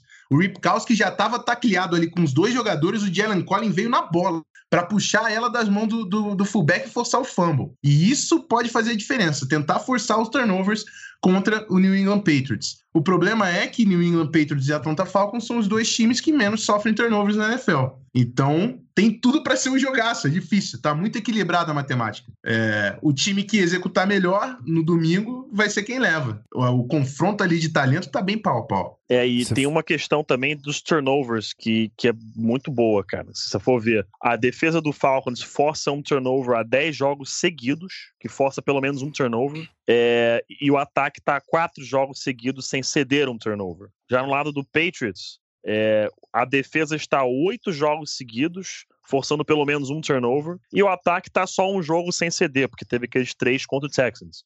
Mas mesmo assim, é, essa defesa do Falcons, é, a gente vai ver como é que vão agir nesse jogo. Mas, cara, eu tô junto contigo. Acho que vai ser pontuação alta. É, não consigo ver essa defesa do Falcons parando o ataque é, do Tom Brady. Eu consigo ver contendo, mas não parando. A questão que o torcedor do Falcons tem que pensar em relação ao Deion Jones é o seguinte: o matchup dele contra o Bennett vai ser bom, mas o que pode preocupar é o LeGarrette Blunt. O Blunt tem 18 touchdowns corridos nesse ano, o Patriots teve 19 touchdowns terrestres. 18 deles foram do LeGarrette Blunt, um foi do é, é, Jacoby Brissett, isso na temporada regular.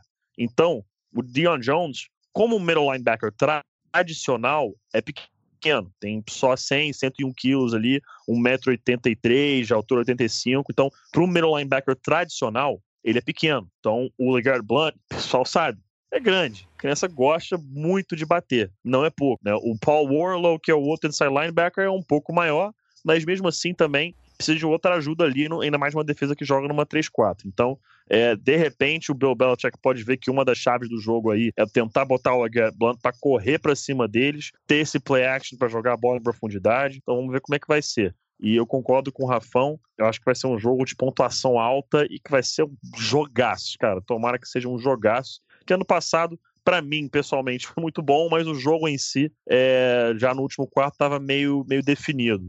É, que seja um jogo apertado como foi o Super Bowl 49, que foi espetacular. Sim, não quero lembrar, mas ok. É... Você falou, Então, você pra, falou um pra- pouquinho. pra- pra- pra eu te, pra eu te ajudar, que não seja um Tá, como vai lá. 48. Pronto. Ok, que não Pra seja um como ajudar. 48. Tudo bem. Mas esse aí você não quer lembrar, então a gente não É, lembra eu, desses eu dois. já lembrei dos 50, então tá tranquilo, já equilibrou. Beleza.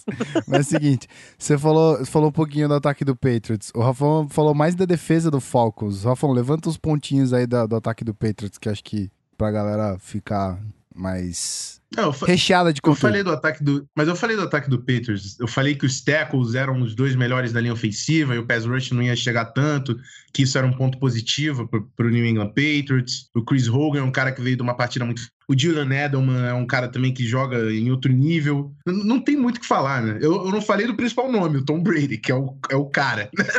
Tem o que Tem falar outro, desse né? cara? Tem outro. Ainda O dá cara pra é falar? nome, né, cara? O, o cara teve uma nota, a, a nota da PFF dele foi a melhor da história. Foi 99, Meu sei lá quanto. É, O cara tá jogando num Sim. nível absurdo. aos E o- 39 e o- anos de idade. é, Sim, e outra coisa que é importantíssima, né? Esse time do Patriots é muito mais cascudo de playoff Super Bowl Nossa. que o time do Falcons. E isso Tem mais experiência. né? pode fazer diferença. Não, muito mais experiência. Tom Brady pra ele Super Bowl é, pô, vou dar um passeio ali com meu cachorro na- no quarteirão. Cara, é o cara que mais chegou no, no Super Bowl na história da NFL. É isso Então aí. ali pra Isso que ele não, não tem mais pressão. A primeiro o cara chega, não, pô, Super Bowl. Agora ele tá falando, pô, mais um, acho que essa aqui eu consigo ganhar. Será que eu não consigo? Acho que eu consigo, pô, sou o Tom Brady. É isso, a cabeça dele é isso. Não tem, não tem um cara nervoso ali. E, ó, Começa a e, temporada, o, o Belichick liga pro, pro Brady e fala assim: partiu o Super Bowl? Ele partiu. É isso aí, só isso. Cara, é só e tem- isso, tá ligado? é o E papo. tem um outro nome. Tem um outro É isso nome que eu ia falar. Você falou outro nome aí, você não passar. dizia. Você não dizia, um, é foda. é, que é um cara que a gente disse. deixa passar, porque a gente É. fala aí do Tom Brady, a gente fala do, da- do Bill Belichick, a gente fala do Falcons e de seu ataque com o Kyle Shanahan, mas tem que lembrar do coordenador ofensivo do Patriots, o Josh McDaniels, que é outra mente brilhantíssima das mentes ofensivas aí que existem na NFL hoje. Ele é um dos arquitetos desse ataque do Patriots, o, o- o- a comissão técnica do Patriots como um todo, né, o Bill Belichick é o cérebro que manda ali tudo, as decisões finais são dele, sim, mas ele dá muita liberdade aos coordenadores fazer as chamadas deles, né, tudo dentro do game plan que ele tem a palavra final, ele que toma as decisões, se vai tentar, se não vai tentar, se ele quer que tente uma bola em profundidade agora, o que quer que seja, é tudo decisão dele. Mas nas jogadas, o Belichick dá muita liberdade ao Matt Patri- Patricia na defesa e ao Josh McDaniels no ataque. E eu acho que o Josh McDaniels, junto com o Tom Brady, é, podem fazer um bom estrago também nesse jogo. E a gente já falou mais uma vez, fala de novo. Eu também apo- apostando em placar alto. Então, e olha o que é louco. Placar alto, eu tenho certeza que isso vai ser, mas esse lance que você tinha falado anteriormente da, do, dos, dos turnovers dos dois times provocarem pelo menos um turnover. Cara, Uhum. você tem noção que se o jogo for decidido por uma posse de bola, é, tá muito em cima pra qualquer um dos dois ganhar. Tipo, se cada um deles forçarem um turnover, já é, é, um, é uma virada de jogo, tá ligado? É, um, é uma Uhum. troca de posse de bola, de liderança no placar, pro outro poder reverter também com uma troca de posse de bola, sacou? Sim, Tá muito parelho, brother. É muito loucura esse negócio. vai ser no detalhe. Eu acho que vai ser aquele jogo que, Exatamente. cara, al- al- alguém vai errar alguma coisa na hora que não pode, e isso que vai definir o jogo. Vai ser alguém que vai. é, a- al- algum marcador da defesa que vai errar a leitura de sua zona, é, algum passe que vai sair um pouco mais alto do que deveria, algum jogador da linha ofensiva que vai ser atropelado no momento que não deveria ter sido, é, algum chute que vai bater na trave quando era pra entrar. Vai ser alguma coisa assim que, cara, vai um detalhe que a gente depois do jogo vai saber virar e falar, e ó, foi aquele momento ali que decidiu o jogo. E eu, eu tenho, eu acredito que vai ser assim.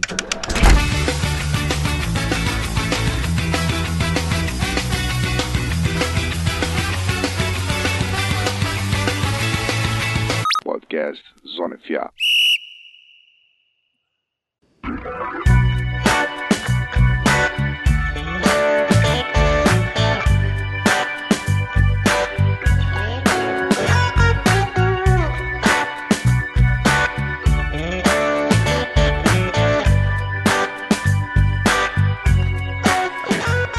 Bem, já que os senhores estão disparando, é, estão on fire, estão disparando fogo para todos os lados aqui para sabermos quem será o campeão dessa parada.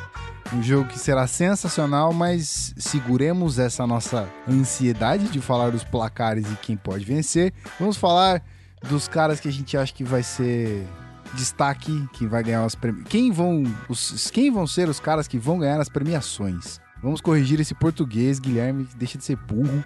Você é host dessa porra desse podcast. Você não pode falar que nem um marginal, né? Nessa parada aqui. Vamos melhorar a dicção. Vamos falar pausadamente, devagar. Vamos raciocinar antes de falar. Pronto, acabou. É. Seguinte, as premiações: MVP, Most Valuable Player, ó, que inglês bonito. Defensive Player of the Year, eh, Rookie of the Year, Comeback Player. Comeback Player também seria of the year? Seria of the year, né? Claro, tudo é of the year. Sim. Porque senão a gente não tá falando desse ano, né, Guilherme? Puta que pariu. É, cara, eu só- acho que eu sou o único host que eu falo comigo mesmo no podcast, né? Que doença. Engraçado, são quatro participações aqui, né, cara? Não são só três caras. É tipo eu, eu mesmo, Rafão e Pedro. Dá filme isso. É, exatamente, olha só. É, comeback Player, Coach of the Year e Assistant Coach of the Year. Isso aí, tem muito prêmio aí. O Rafão já tá aqui é, disparando os prêmios dele, o Pete tá dormindo na pauta, não viu? Tô elaborando aqui na, na pauta. Então, já que o. Ah, Ah, é pra botar na pauta? Não Então, precisava. não, não precisa, mas- não precisa, não Eu precisa. tenho dor só de tô- cabeça já, seus viados. Agora você, Só- pronto. Só tô ajudando aqui Porra. pra eu não me perder, rapaz. Vamos lá. Então vamos começar com o Rafão que, coisa. preencheu primeiro. MVP, Most Valuable Player of the fucking temporada de 2016-17. MVP, MVP, Matt Ryan. Já falei durante o programa, quarterback do Falcons. Um nível absurdo, num ataque também genial do Kyle Shanahan, mas a execução dele foi exemplar durante os 16 jogos da temporada. Eu também Pra acho. mim, Matt Ryan ganha o, champ- o prêmio aí, Champs, Champs de todos os Champs. Eu também acho. Peter. Cara. Matt Ryan. Matt Ryan, acho que não tem como fugir disso. Pra mim, se o Brady jogasse os primeiros quatro jogos, seria bem apertado. Mas não jogou e é, os 16 jogos do Ryan jogou pra cacete os 16 jogos. Então, meu voto de MVP vai pro Matt Ryan também. Bizarro. E, que, e, e, e, pra, e, pra, e pra falar, porque o, o Vitor merece que eu fale isso. Vitor sempre foi muito fã do Matt Ryan e eu falei, eu lembro disso. Eu falei é, nos nossos podcasts de pré-temporada que eu achava que o Matt Ryan era um pouquinho overrated e eu queria ver ele provar nessa temporada que ele era um QB de elite. Então, eu acho que ele costurou a minha boca, eu nunca mais posso falar porra nenhuma dele. Porque ele vai ganhar esse prêmio de MVP, jogou pra cacete nesse ano. Então me provou ser um completo imbecil. Então, Matt Ryan, você é um monstro. Não, e, e tem um ponto aí pra destacar o, o Matt Ryan como MVP. Eu não sei se foi o próprio Victor, nosso querido TM Warning, ou se foi o quarterback, Twitter do quarterback também, um cara muito sensacional. Se vocês não seguem o quarterback, pelo amor de Deus, façam um favor. Obrigado. É, eu não sei se foi um dos dois, um dos, dos nossos queridos aqui, eles citaram que o Matt Ryan foi é, jogou pouco em prime time. Ele teve poucos jogos televisionados em prime time, ou talvez jogos televisionados, tá ligado? Então a exposição do Matt Ryan foi muito menor do que qualquer outro quarterback no nível dele, sacou? Então, é, acho que vale salientar esse ponto aqui, tipo, pra- porque se a gente não viu, é, é porque, tipo, muita gente pode não ter visto, obviamente, mas a galera realmente que acompanhou o Matt Ryan percebeu o quanto ele jogou durante os 16 jogos. Então, segura a bronca aí, amiguinho. Esse cara aí, ó, vai dar trabalho. Bom, Matt Ryan, MVP. Vamos para o Defensive Player of the Year. E eu acho que não tem muita. Não tem muita dúvida quanto a isso pro nosso querido Pete, Ó. mas. Ah, ah bom. Como é o Rafão Tá primeiro, então deixa o Pete com o seu clubismo pra lá. Oh, burn! Uau! Eu senti, eu senti arder daqui, cara. Essa, essa foi fisicamente na minha cara. I Você, felt it. você sabe que eu te amo, né? Também te amo. Obrigado. Então, Rafão. então, então, então foda, bom. Se foda. Vai. Ai, Cara, então, vamos lá. Pra mim, Kalil Mack, é o, foi o maior playmaker de defesa esse ano. Cinco fumbles forçados, interceptou, a, interceptação, é, marcou touchdown, 11 sacks, dois dígitos de sacks, enfim, o cara foi absurdo e é o grande nome, é, pegou aquela aquele semblante de sou o líder da defesa e agora é o Kalil Mack ali na defesa. Né? Você pode pensar em defesa do Raiders, você vai identificar o Kalil Mack, ele é o cara e jogou num nível extraordinário. É claro, esse ano a gente pode não falar de AJ Watt porque ele machucou. E olha que o Jadavion Clown também merecia estar nessa conversa. Que o Jadavion Clown, eu já queimei muito ele também, mas ele jogou demais nessa temporada principalmente contra o jogo corrido, ele foi talvez um dos o melhor, um dos melhores jogadores contra o jogo corrido de linha defensiva. Mas enfim, Khalil Mack é o meu Defensive Player of the Year, merecidíssimo. Beleza, agora o Pete, Von Miller, e aí, beleza. Tá, Não, beleza. cara, cara, é, é aquela, assim, eu posso ficar brincando de Von Miller, mas eu tô muito na dúvida entre o Khalil Mack e o Von Miller. Eu tô, assim, muito na dúvida mesmo, porque é, Cara, o Khalil Mack é sacanagem, joga muito, por muitas vezes, inclusive, joga sozinho, até naquela defesa do, do, do, Raiders, que é uma boa defesa, mas não tá entre as melhores. A defesa do Broncos está entre as melhores, então o Von Miller tem bastante ajuda do Derek Wolf, do Shane Ray, do DeMarcus Ware quando ele tá saudável, daquela secundária que, quando todo mundo tá jogando, dá mais tempo dele chegar no quarterback. É... Mas eu acabo indo mais pro Von Miller, não é nem, sendo bem sincero, não é nem uma, por uma questão de clubismo, é porque eu realmente eu vejo todos os jogos, eu vi todos os snaps do Von Miller na temporada, por ser torcedor do time. É o Khalil Mack, eu não vi todas. E, cara, para mim, o Von Miller é um grande diferencial naquela defesa. Um grande diferencial naquela defesa, assim como o Khalil Mack é no Raiders. E eu voto no Von Miller, mas ficando zero bolado, zero irritado, o que quer que seja aí com essa brin como se ficou brincando coisa de Raiders, que o Rafa adora gritar, mas é, ficando zero bolado com isso do, do Khalil Mack ganhar o prêmio de jogador defensivo do ano porque para mim, se o Von Miller é, vai perder esse prêmio para alguém, tem que ser pro Khalil Mack. Foi o Khalil Mack que recuperou um fumble numa última jogada e venceu um jogo pro Raiders? Foi, né? Ou eu tô falando. Não, não lembro se foi na última jogada, mas foi contra o Panthers que ele marcou o touchdown. Foi no jogo que eu assisti lá do estádio. Ah, foi nesse aí. Que ele jogou aquele. Foi aquele jogo. Ele, aquele jogo, ele. Meu irmão. Foi interceptação. Nossa. Foi interceptação. Foi, interceptação. Ah, o pick, foi pick six. Foi, six, foi no screen, foi no screen. Ah, pode crer, pode crer. De seis jardas, de seis jardas. Cara, aquele jogo ele, ele fez chover praticamente. Eu nunca vi. É óbvio que eu nunca vi, porque eu nunca tive visto NFL, mas o que aquele cara fez em campo era brincadeira. Era um animal. É um monstro, né, cara? Sem, sem, mas eu ia falar do, da justificativa do Pitt, né? Não, eu vi todos os jogos do Von Miller, do Kalil Mack eu não vi, logo sou clubista, logo Von Miller não. toca sirene. cara. Tá bom. Caralho, tá hoje bom. o julgamento pra cima do Pitt tá foda, né, mano? Fair enough, fair enough. Moleque, não queria estar na sua zoando, pele, não. Zoando, zoando, É. Pete. Vocês são, vocês, são, vocês são os lindos. Não, brincadeira, o Vonzão da Massa é Tô foda. fazendo um coração pra câmera. Não, Vonzão é pica. Pô, Isso é, Vonzão é mito. Mas, mas aí eu fico me perguntando, tipo, é, Vonzão da Massa não chegou aos playoffs. Seria. Se bem que o Raiders também não chegou aos playoffs, né? É, não, o Raiders chegou. Não, o Raiders, não, o de Raiders chegou. Cook. É, isso aí. Jogou com o Connor Cook na primeira. Ah, então, primeira rodada. Então eu não tô falando tanta merda assim. Então, mas aí é, fica, fica é, pesa essa parada, tipo assim, Raiders tá, estar nos playoffs, pelo, nem, pelo menos nem que seja no, no, no wildcard, estar nos playoffs pesa mais pro Khalil Mack ganhar esse prêmio ou o Von Miller tem chances reais, assim, de levar de novo essa parada? Cara, pra, mim, pra mim não, não pesa, porque eu acho que o fator É. maior do, do Raiders foi o Derek Carr. Sim, é. Tá. É isso que eu tava na cabeça também. Entendi. Então é mais os números mesmo e a performance do cara, né? Não interessa onde ele chegou ou não. É. Legal.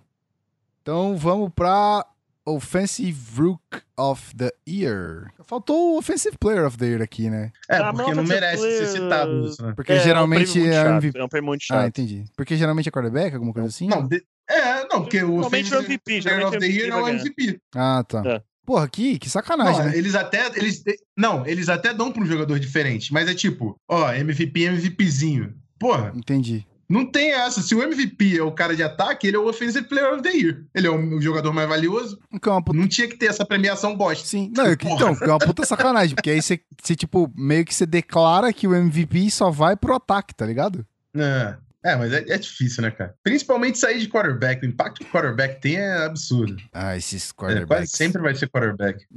A não ser que você tenha um running back que seja animal, né? Aí ganha MVP. Certo. Então, beleza. Então, vamos lá pros rookies. Offensive rookie. Eu só falei isso que era. Eu achei que É. vocês iam pegar, que eu tava falando do Adrian Peterson, mas beleza, deixa quieto. Porra! Não rolou sereno. Vocês foram muito devagar. Mas, enfim.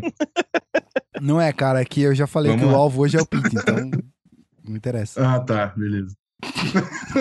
É, Eu só gostaria de lembrar que quando esse podcast sair, eu sigo sendo o, atual campeão da NFL. Então podem falar o que quiserem até, até, até uma hora da manhã da próxima segunda-feira. Eu sigo sendo o atual campeão. Então é isso aí. essa Cara, merece. o, Pedro, o Pedro vai mandar. O Pedro vai mandar essa na transmissão antes do cara ajoelhar, tá ligado? Sou campeão, Não. não. sou campeão, não sou mais, não sou. É, é tipo assim, vocês vão estar lá nos minutos finais, mano, já tá quase acabando o two minute warning, o Pedro vai falar assim, lembrando que até o final do cronômetro desse jogo, eu ainda sou o atual campeão. Ai, vocês. É, é. Mas vamos lá, vamos falar dos rookies. Agora sim, rookies, motherfucker. Rookie Defensive. É, Offensive Rookie of the Year. Vai, Rafão. Pra mim, De Dak Prescott. Dak Prescott, quarterback do Dallas Cowboys. Pra mim, o- enfim, o cara, como novato, não sentiu a pressão de jogar na NFL, não sentiu a diferença de velocidade.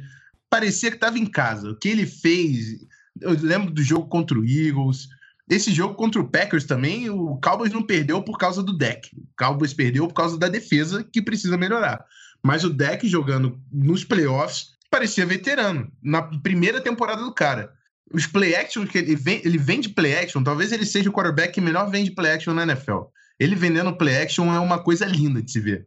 E, enfim, é um cara que vai evoluir pra caramba e é quarterback, por isso, pra mim, Offensive Rookie of the Year. Ele é o cara que vai fazer o Tony Romo sair do Dallas? Já vai sair, mano. off-season do ano. de- essa próxima off-season aí, o Tony Romo tá buscando casa nova. Já tá, ele tá buscando o Broncos, inclusive, que vamos ver como é que vai ser isso aí. Não vou nem opinar agora, que essa história é longa. Ih, Mas, é... cara, pra mim, a Offensive Rookie of the Year, eu fico aí muito dividido entre o Dak e o Zeke. Mas eu vou dar pro Zeke, porque, cara, independente do Cowboys ter essa linha ofensiva maravilhosa aqui, pra mim tinha que ser o MVP. O meu palpite MVP é o Matt Ryan, mas o meu voto de MVP do coração vai pra essa linha ofensiva do Dallas Cowboys. Essa linha ofensiva maravilhosa. É, ainda assim, cara, o cara liderou a NFL em jardas terrestres no ano como calor. Tipo, enough said, pra mim tem que dar o prêmio de Rookie of the Year pra esse cara. Cara, eu entre esses dois eu não sei dizer quem é o. É muito apertado, é apertado. Mas eu dou pro Zeke É, só porque é- ele é liderou a difícil NFL. mesmo. Só por isso. Só por isso. É foda. É foda porque, tipo, os dois quebraram. é, Os dois quebraram dois paradigmas. Porque o deck quebrou o paradigma Tony Romo, tipo, botou o cara no banco, brother. O cara. Mano, não tem explicação. O quarterback número um do time há anos. E o Zeke, velho, acho que- eu acho que do- dos dois, o mais esperado era que o Zeke Elliott fosse. tivesse a performance boa. Sim. né? Mas, cara, eu também não sei. Eu, eu não sei nem pra onde apitar. Eu daria pros dois e, e foda-se. Mas como não dá pra ser, espera acontecer aí, vê o que dá. Ah, Defensive Rookie of the Year. Eu acho que aqui não tem, não tem muita discussão, né? Foi o Joey Bosa. E olha que o cara não jogou a temporada inteira, mas ele já é top 5 pass rusher da, da liga? Por aí já. Por se, aí, não é top por aí. 5, se não é top 5, ele tá batendo aí na porta. O cara é um animal. Enfim, não tem o que falar. Ele é um jogador de outro nível e ano que vem ele já vai estar brigando pra liderança de sacks. É, porque ele perdeu muito jogo esse ano, mas ano que vem o impacto dele vai ser absurdo. O cara é. Fala de blue chip player, né? Aquele cara que é diferente. Ele é diferente. Mesmo com o time perdendo tanto, né? Ele só olha pro Teco e, como diz o Otávio Neto, esmerilha o Teco. Não tem muito o que fazer.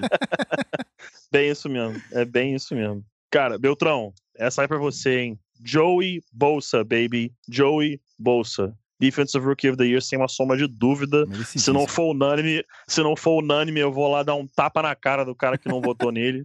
Porque tenho que ser o Joey Bolsa. Defensive Rookie of the Year do San Diego Chargers, porque ele fez isso jogando pelo San Diego Chargers. Me recuso, me recuso a dizer que ele foi de- Defensive Rookie of the Year pelo LA Chargers. Ele foi Defensive Rookie of the Year pelo San Diego Chargers. Isso está registrado por toda a eternidade. Aqui no Zona FA. E o Zona FA vale mais do que qualquer coisa na NFL. Lógico.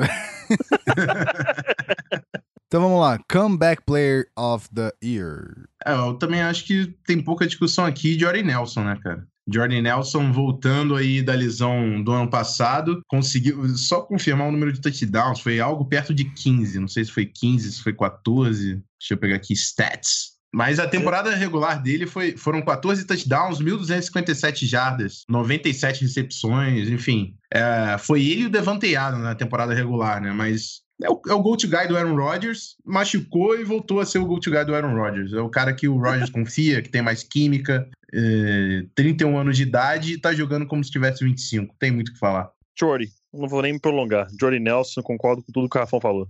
Coach of the Year. Então vamos aqui. Enfim, eu sei que o Pedro vai colocar, e é claro que vai ser ele. Eu não quero falar o mesmo, porque, enfim, é meio óbvio. Mas eu vou falar um nome alternativo que seria interessante se ganhasse, que é o Jack Del Rio. A gente falou Black Jack Del Rio, que fez o Raiders ser significante de novo. E isso é uma baita de, um, de um- uma conquista. Conseguiu achar um, um quarterback que tá batendo também na porta ali da, da elite. Um jogador que. Jogador de defesa. Um, um jogador na defesa que é candidato a jogador de defesa do ano. E agora ele já tem ali as válvulas ali, tá com o volante na mão e vai conseguir levar esse time para disputar, é, tentar chegar ao Super Bowl aí nos, nos anos seguintes, porque o time é muito forte. Então o trabalho do Jack Del Rio merece sim ser reconhecido. Muito bem. Cara, eu, eu vou, bot- eu, vou, eu vou botar um, um cara que a gente já falou aqui que em vários debates que ele é o Coach of the Year ao concurso, né? Todo ano ele deveria ganhar esse prêmio. Tanto que ele só foi Coach of the Year três vezes, 2003, 2007 e 2010. Co- é Coach of the É, Life, cara. Mas, é, Coach of the Life, cara, basicamente. Bill Belichick, cara, o que dizer de Bill Belichick a não dizer, a não ser aquilo que a gente já falou antes, que é um mito mitoso dos mitos mitológicos, né, cara? O cara é um gênio, gênio, gênio, gênio do futebol americano. É, a gente fala, o pessoal falava, ah, o Patriots vai mal nessa temporada. Eu, eu falava, ah, dá pra eles saírem 2 e 2 se forem bem 3 e 1. Saíram 3 e 1 e só não saíram 4-0 porque o Jimmy Garoppolo se machucou. Senão tinha Né? saído Exatamente. 4-0. É, então, cara, acho que aquilo ali mostra o quão gênio o Bill Belichick é. E é o maior head coach de todos os tempos. Coach of the Year pra ele. Muito bem. O cara ganhou de zero. Tudo bem que é o Houston Texans, mas o cara ganhou de zero com o Jacoby Brissett. Cara, eu- esquece. eu Seu fiz esse quarterback era o Jacoby Brissett na NFL. E você ganhou de zero, esquece. Cara, Esquece. eu fiz esse jogo. O jogo foi horroroso, mas te most- mostrou a genialidade do Belichick. Simples assim. É absurdo. É, que falar de jogo horroroso com o Texans na parada é um pouco óbvio, né? É- foram alguns, né? Foram alguns. É, Mas é beleza. Ah, seguinte, último prêmio aqui da noite. É, eu gostaria que o Rafão é, lesse o que ele escreveu na pauta. Ele vai falar o nome do cara, óbvio, mas eu gostaria que você lesse o que você escreveu na pauta. Vou tentar, então. Então vai. Kyle Shanahan.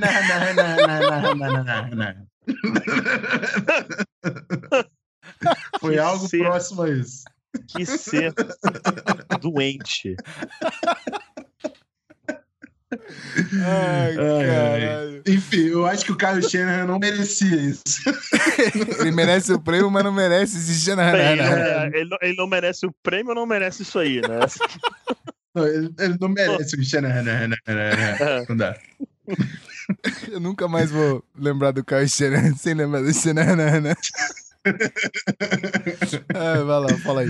É, Não tem, a gente já falou bastante dele É. na, na análise do jogo. Né? O cara é um, é um gênio de, de esquemas ofensivos e vai ser interessantíssimo ver ele no 49ers. Assim, é o 49ers, tem um, um, um elenco mediano, talvez menos que mediano. O GM é o John Lynch, que nunca foi GM na vida. O cara não sabe o que é ser um gestor. Então ele tá numa situação meio capenga, né? Mas ele pode ser um cara que sozinho faça tudo funcionar por lá. E vamos ver. Com certeza o maior desafio aí da carreira do Kyle Shanahan. Vai ser com certeza muito interessante de assistir. Ah, então, eu, tava. Por essa eu tava de fora. O cara lê tanta coisa e não sabe, né? Quer dizer que ele vai terminar o Super Bowl e depois ele vai pro, pro 49ers, é isso? 49ers, head coach. Basicamente, né? Basicamente isso. Só falta oficializar. Mas eu ah, não tá Shanahan nada também. definido ainda. Não, não pode oficializar por, por regras Não pode da NFL, oficializar. né? Ah, legal, legal. É. O, fa- o da temporada do proposta Falcons tem tá acabar. feita, né? Isso aqui, isso aqui. É. A proposta tá feita, o John Lynch foi contratado por seis anos, e muita gente fala que o Kyle Shannon também vai por seis anos, É. que é o projeto dos dois juntos, enfim. Entendi. Existe muito já falado, mas ainda falta só a confirmação ali. Mas sorry aí, É, Pete, te o- cortei, fala aí. Não, tranquilo, tranquilo. O meu voto vai pro Shanahan também. O cara é um gênio ofensivo. E o- sobre o John Lynch, eu fiquei meio desesperado também pelo torcedor do 49ers, mas eu tava olhando esses dias também. Já tem alguns anos, eu fiquei surpreso com isso, alguns anos em que ele não participa efetivamente, mas fica por dentro de como é o War Room do Denver Broncos. Todo draft, eu acho que parece que ele tá lá dentro, tem uns 4, 5 anos, que ele tá sempre dentro do War Room, é, conversa com o John Elway direto, parece, sobre como é- funciona o sistema deles pré-draft, e que o Pat Bowen, por várias vezes, ofereceu um emprego ao John Lynch com o Denver Broncos, e o John Lynch falou que não, que não era hora certa, que não, não é a hora certa, que não, não tô pronto. E agora surgiu essa oportunidade com o 49ers, com um time que basicamente tem que se construir do zero. Ele acabou aceitando aí esse, esse cargo. Então, é, eu fiquei bem surpreso, mas começa a não fazer total sentido ainda, mas faz um pouco mais de sentido a contratação dele como GM do 49ers. Mas voltando ao prêmio, meu prêmio de Assistant Coach of the Year vai também pro Kyle Shanahan. Muito bem. Encerrando os prêmios, vamos direto pros palpites. E aí, aí é que a coisa aperta, cara. Vamos lá. Pode, pode puxar o carro, Pitts. Quem ganha essa parada e qual vai ser o placar? Vencedor do Putz. Super Bowl 51. Cara, é, a, gente, a gente até brincou no podcast Liga dos 32 que eu teria uns 30 palpites diferentes ao longo da semana, né? Porque um dia eu olho, um dia eu olho e falo, cara, o Patriots ganha. No outro eu falo, hum, acho que o Falcons ganha. Aí eu paro, revejo alguma coisa, é, ah, não, o Patriots ganha. Aí eu vou indo e voltando. Mas eu fechei aqui. É, eu acho, sinceramente, que o Falcons leva de novo, aquela coisa, um jogo muito apertado, definido num detalhe, alguém erra alguma coisa, o outro faz algo certo, de repente um cara que mal utilizado o ano inteiro por, por algum time acaba jogando muito. E eu acho que o Falcons leva num jogo definido no último quarto, 30 a 27. Uou. Rafão, meu querido? Uou, uou, uou, uou.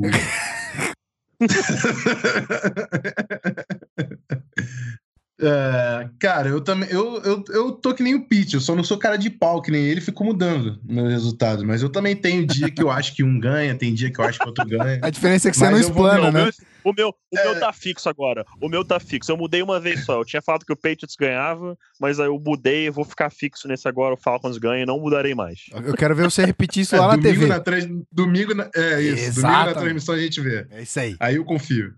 Mas enfim, eu vou, eu vou manter o meu, o meu primeiro palpite, que foi, foi gut feeling, foi só realmente de percepção geral, foi antes de estudar tape. Agora eu tenho minha suspeita, mas não acho que é um, um palpite louco. 31 a 28 pro Patriots, field goal no finalzinho, com o jogo empatado pra levar. Uou! 31 a 28. Eu achei que você ia falar o Falcons, porra. Na- Então, minha cabeça diz Falcons, mas eu sei que eu não devo. que a, a aposta certa é Bill Belichick e É, Tom Brady. caralho. É, É, essa, essa que é, isso, isso que, que é o meu dilema também. Minha cabeça tá de vendo.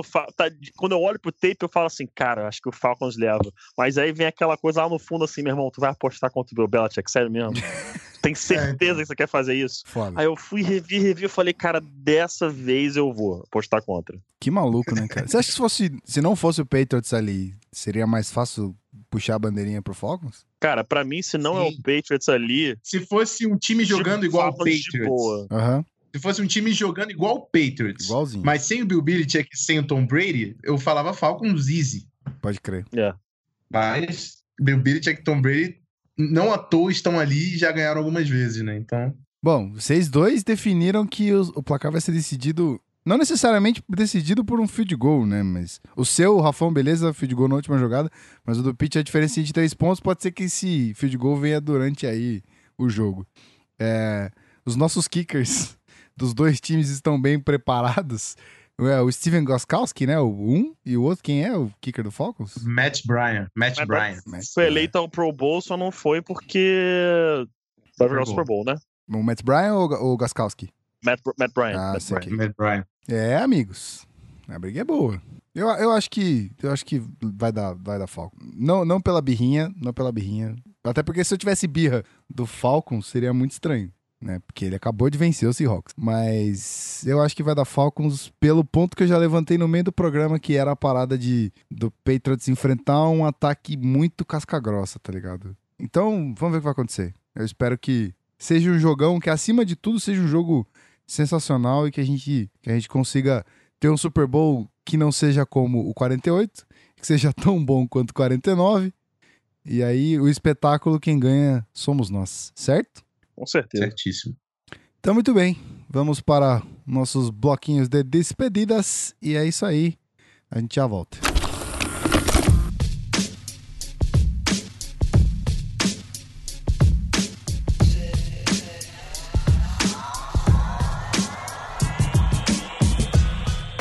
Muito bem, senhoras e senhores, estamos de volta agora pro bloquinho de despedidas. Que olha, rapaz, muito bom. Saudade que eu estava de gravar isso aqui. Saudade que eu estava de editar isso aqui também, porque eu vou passar muitas horas editando, porque conversamos bastante, mas isso faz parte, você não sabe disso, ninguém sabe disso. Quando você recebe o programa, ele já tá pronto. E é isso que importa, certo? Então, meus amigos, que prazer estar com vocês novamente.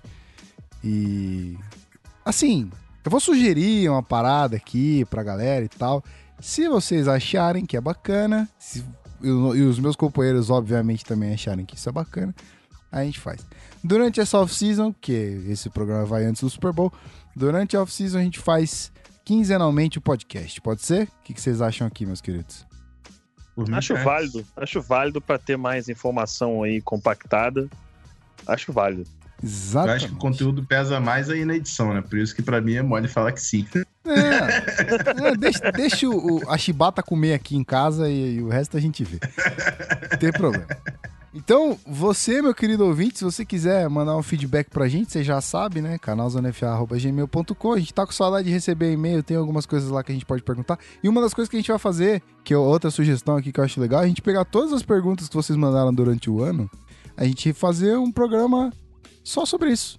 O que, que vocês acham? Bacana também. Vai né? ter, aquele, vai ter aquele programa só com pergunta nada a ver. Vale lembrar. Zona FA, Zona É. FA responde. A gente pode ter, exatamente. Zona FA responde. Tipo, é tipo a autoajuda. pauta não será futebol-americano. Isso. Daqui a pouco vai- a gente vai pe- pegar essa, essa trend aí vai ter um Zona FA Joga também, de Madden. Olha lá. Ó, Imagina. vamos lá, vamos lá. legal, Quem né? sabe o futuro Patreon aí que a gente prometeu ano passado e não saiu. Mas... ah, esse ano sai, esse ano sai. Ai, Espero sim. Mas é isso aí. É, você, meu querido, nosso querido ouvinte, né? Meu não, porque você é nosso. Olha só que coisa linda. Manda aí sua sugestão, manda sua pergunta, a gente acumula ela pro programa de perguntas e respostas. E diz pra gente o que, que você acha de um joguinho de, de Madden transmitido, um né? Vamos ver, vamos ver essas partes. Gostei. Vamos ver o que, que a gente acha. Meus queridos, mais uma vez, muito obrigado. Programa maravilhoso. Como diz o Rafão, essa trinca aqui é monstra. Então, comece por você, Rafão. Aquele tchauzinho maroto pra galera. Show de bola. Isso aí, um abraço para todo mundo. Espero que estejam todos tão ansiosos pelo Super Bowl como eu estou. E a gente volta aí daqui a 15 dias. Tem muita coisa para falar, né? Draft. Draft a gente vai falar pra caramba, com certeza, que eu sei que eu gosto pra caramba e o Pedro também gosta. Vamos falar de free agency, quem tá indo pra onde, o que, que a gente acha disso. Vamos opinar pra caramba, dar risada, que é o que a gente faz melhor, certo? Exato. Não esqueça de passar lá no iTunes, dar cinco estrelas pra gente, que no próximo, próximo programa a gente também fala o nome de geral aí, que avaliou o nosso podcast lá no aplicativo. Beleza? Show, Bom Super Bowl pra todo mundo. show de bola. Perfeito, eu diria. Muito bom. Pedro Pinto, o alvo desse programa, o homem atacado de todas as vias, de todos os frontes. Esse cara que defende até o último segundo do relógio o seu título de campeão da NFL. Mas. E é, e é, É, não podemos negar. Exatamente, não estou negando, estou afirmando apenas. certo? Meu querido, aquele tchauzinho bacana, maroto, saliente. Que tchau- tchauzinho inútil. O Rafael já falou tudo que tinha pra falar, então vou fazer meu tchauzinho inútil. É um prazer gravar com os senhores novamente. Estava com saudades disso aqui. Ficou maneiro, ficou legal. Me exaltei ali pra falar daquele dono lamentável do Dean's Panels, mas é válido. Ah, A gente põe o pi. É. Bota o pi. É, Mas é isso aí. É, Super Bowlzinho chegando. Lembrando que eu e Rafão estaremos lá na transmissão com o nosso queridíssimo Otávio Neto. Vamos, vamos fazer a história aí, vamos, vamos, vamos brincar, vamos, vamos se divertir. Que depois disso, meu amigo, jogo da NFL só em agosto. Vamos falar de coisa triste agora, não? Por favor. Não, meu amigo, Super Bowl, Super Bowl. Isso, falando, Super meu amigo. Bowl. Acho, Super acho Bowl. justo. Super Bowl. Não, depois do Super Bowl ainda tem o draft. Pra mim, o draft Não, é o draft é lindo. Super Bowl também. É, também, também. Pra mim, a euforia do draft é a mesma. Depois do Super draft, a Bowl, gente eu deixa bater a bad. É, isso É, aí. depois, do- depois do draft é triste. Eu já, eu já mandei a mensagem lá no, no WhatsApp do grupo da TV que eu já tô baixando a final do, do campeonato universitário da segunda divisão. Tô baixando o All-Star de High School. Tô baixando o East West Shrine Game, Senior Bowl. Tô baixando esses jogos todos pra off-season não ficar sem ter o que ver, entendeu? Aliás, aliás, você me passa aquele teu login lá depois de novo, que você sabe que aquele, sa- aquele, site, aquele site lá não pode mais fazer cadastro.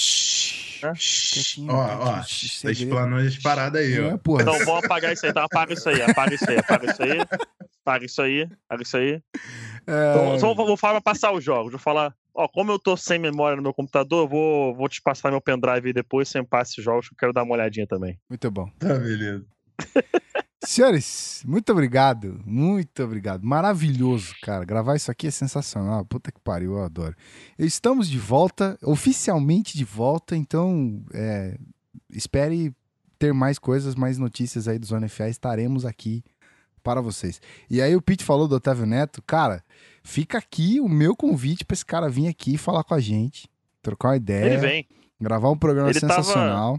Ele tava reclamando no domingo no Pro Bowl agora, falou: Porra, vocês não me convidam? Sei lá o que. Eu falei: Como assim? Já falando contigo. Ele tá, ele tá ansioso pra gravar. Ele quer gravar. É, só a gente acertar o dia aí com, com ele, que ele já falou que faz com a maior alegria. Faremos. Inclusive, É, A gente chegou a convidar ele pra participar nesse, né? isso, Só É, exatamente. ele não tinha como, ele, ele tava com horário o- ruim hoje, exatamente. Tá com o EA Games lá pegando fogo, É. né? Estreou Baita ontem. programa, aliás. Baita programa. Muito Pra quem bom. gosta de videogame, baita programa. Bom, meus queridos, eu deixo pra vocês aqui a- o desejo de boa sorte para a transmissão desse Super Bowl. Eu vou assistir com vocês, obviamente, claro, tem que prestigiar os meus colegas de trabalho. E que seja uma transmissão sensacional, que seja um jogo foda pra todo mundo assistir, que seja um espetáculo como é. E vamos de Lady Gaga aqui pra encerrar a parada. Mentira, não posso, porque senão. porque senão fudeu aqui, rapaz. Os caras já cortei a Lady Gaga, porque senão. Já toma strike. É, eu não Botou, strike. botou, aquele, botou cinco segundinhos, pronto, já tá bom, É, valeu. Quero esses po- Como diz o, o- o- o- os mais antigos, quero esse problema pra mim, não. Deixa esse problema pra lá. Certo? Meus queridos, um grande abraço. Valeu, programa é sensacional. Eu espero vocês daqui duas semanas. Um grande abraço e valeu!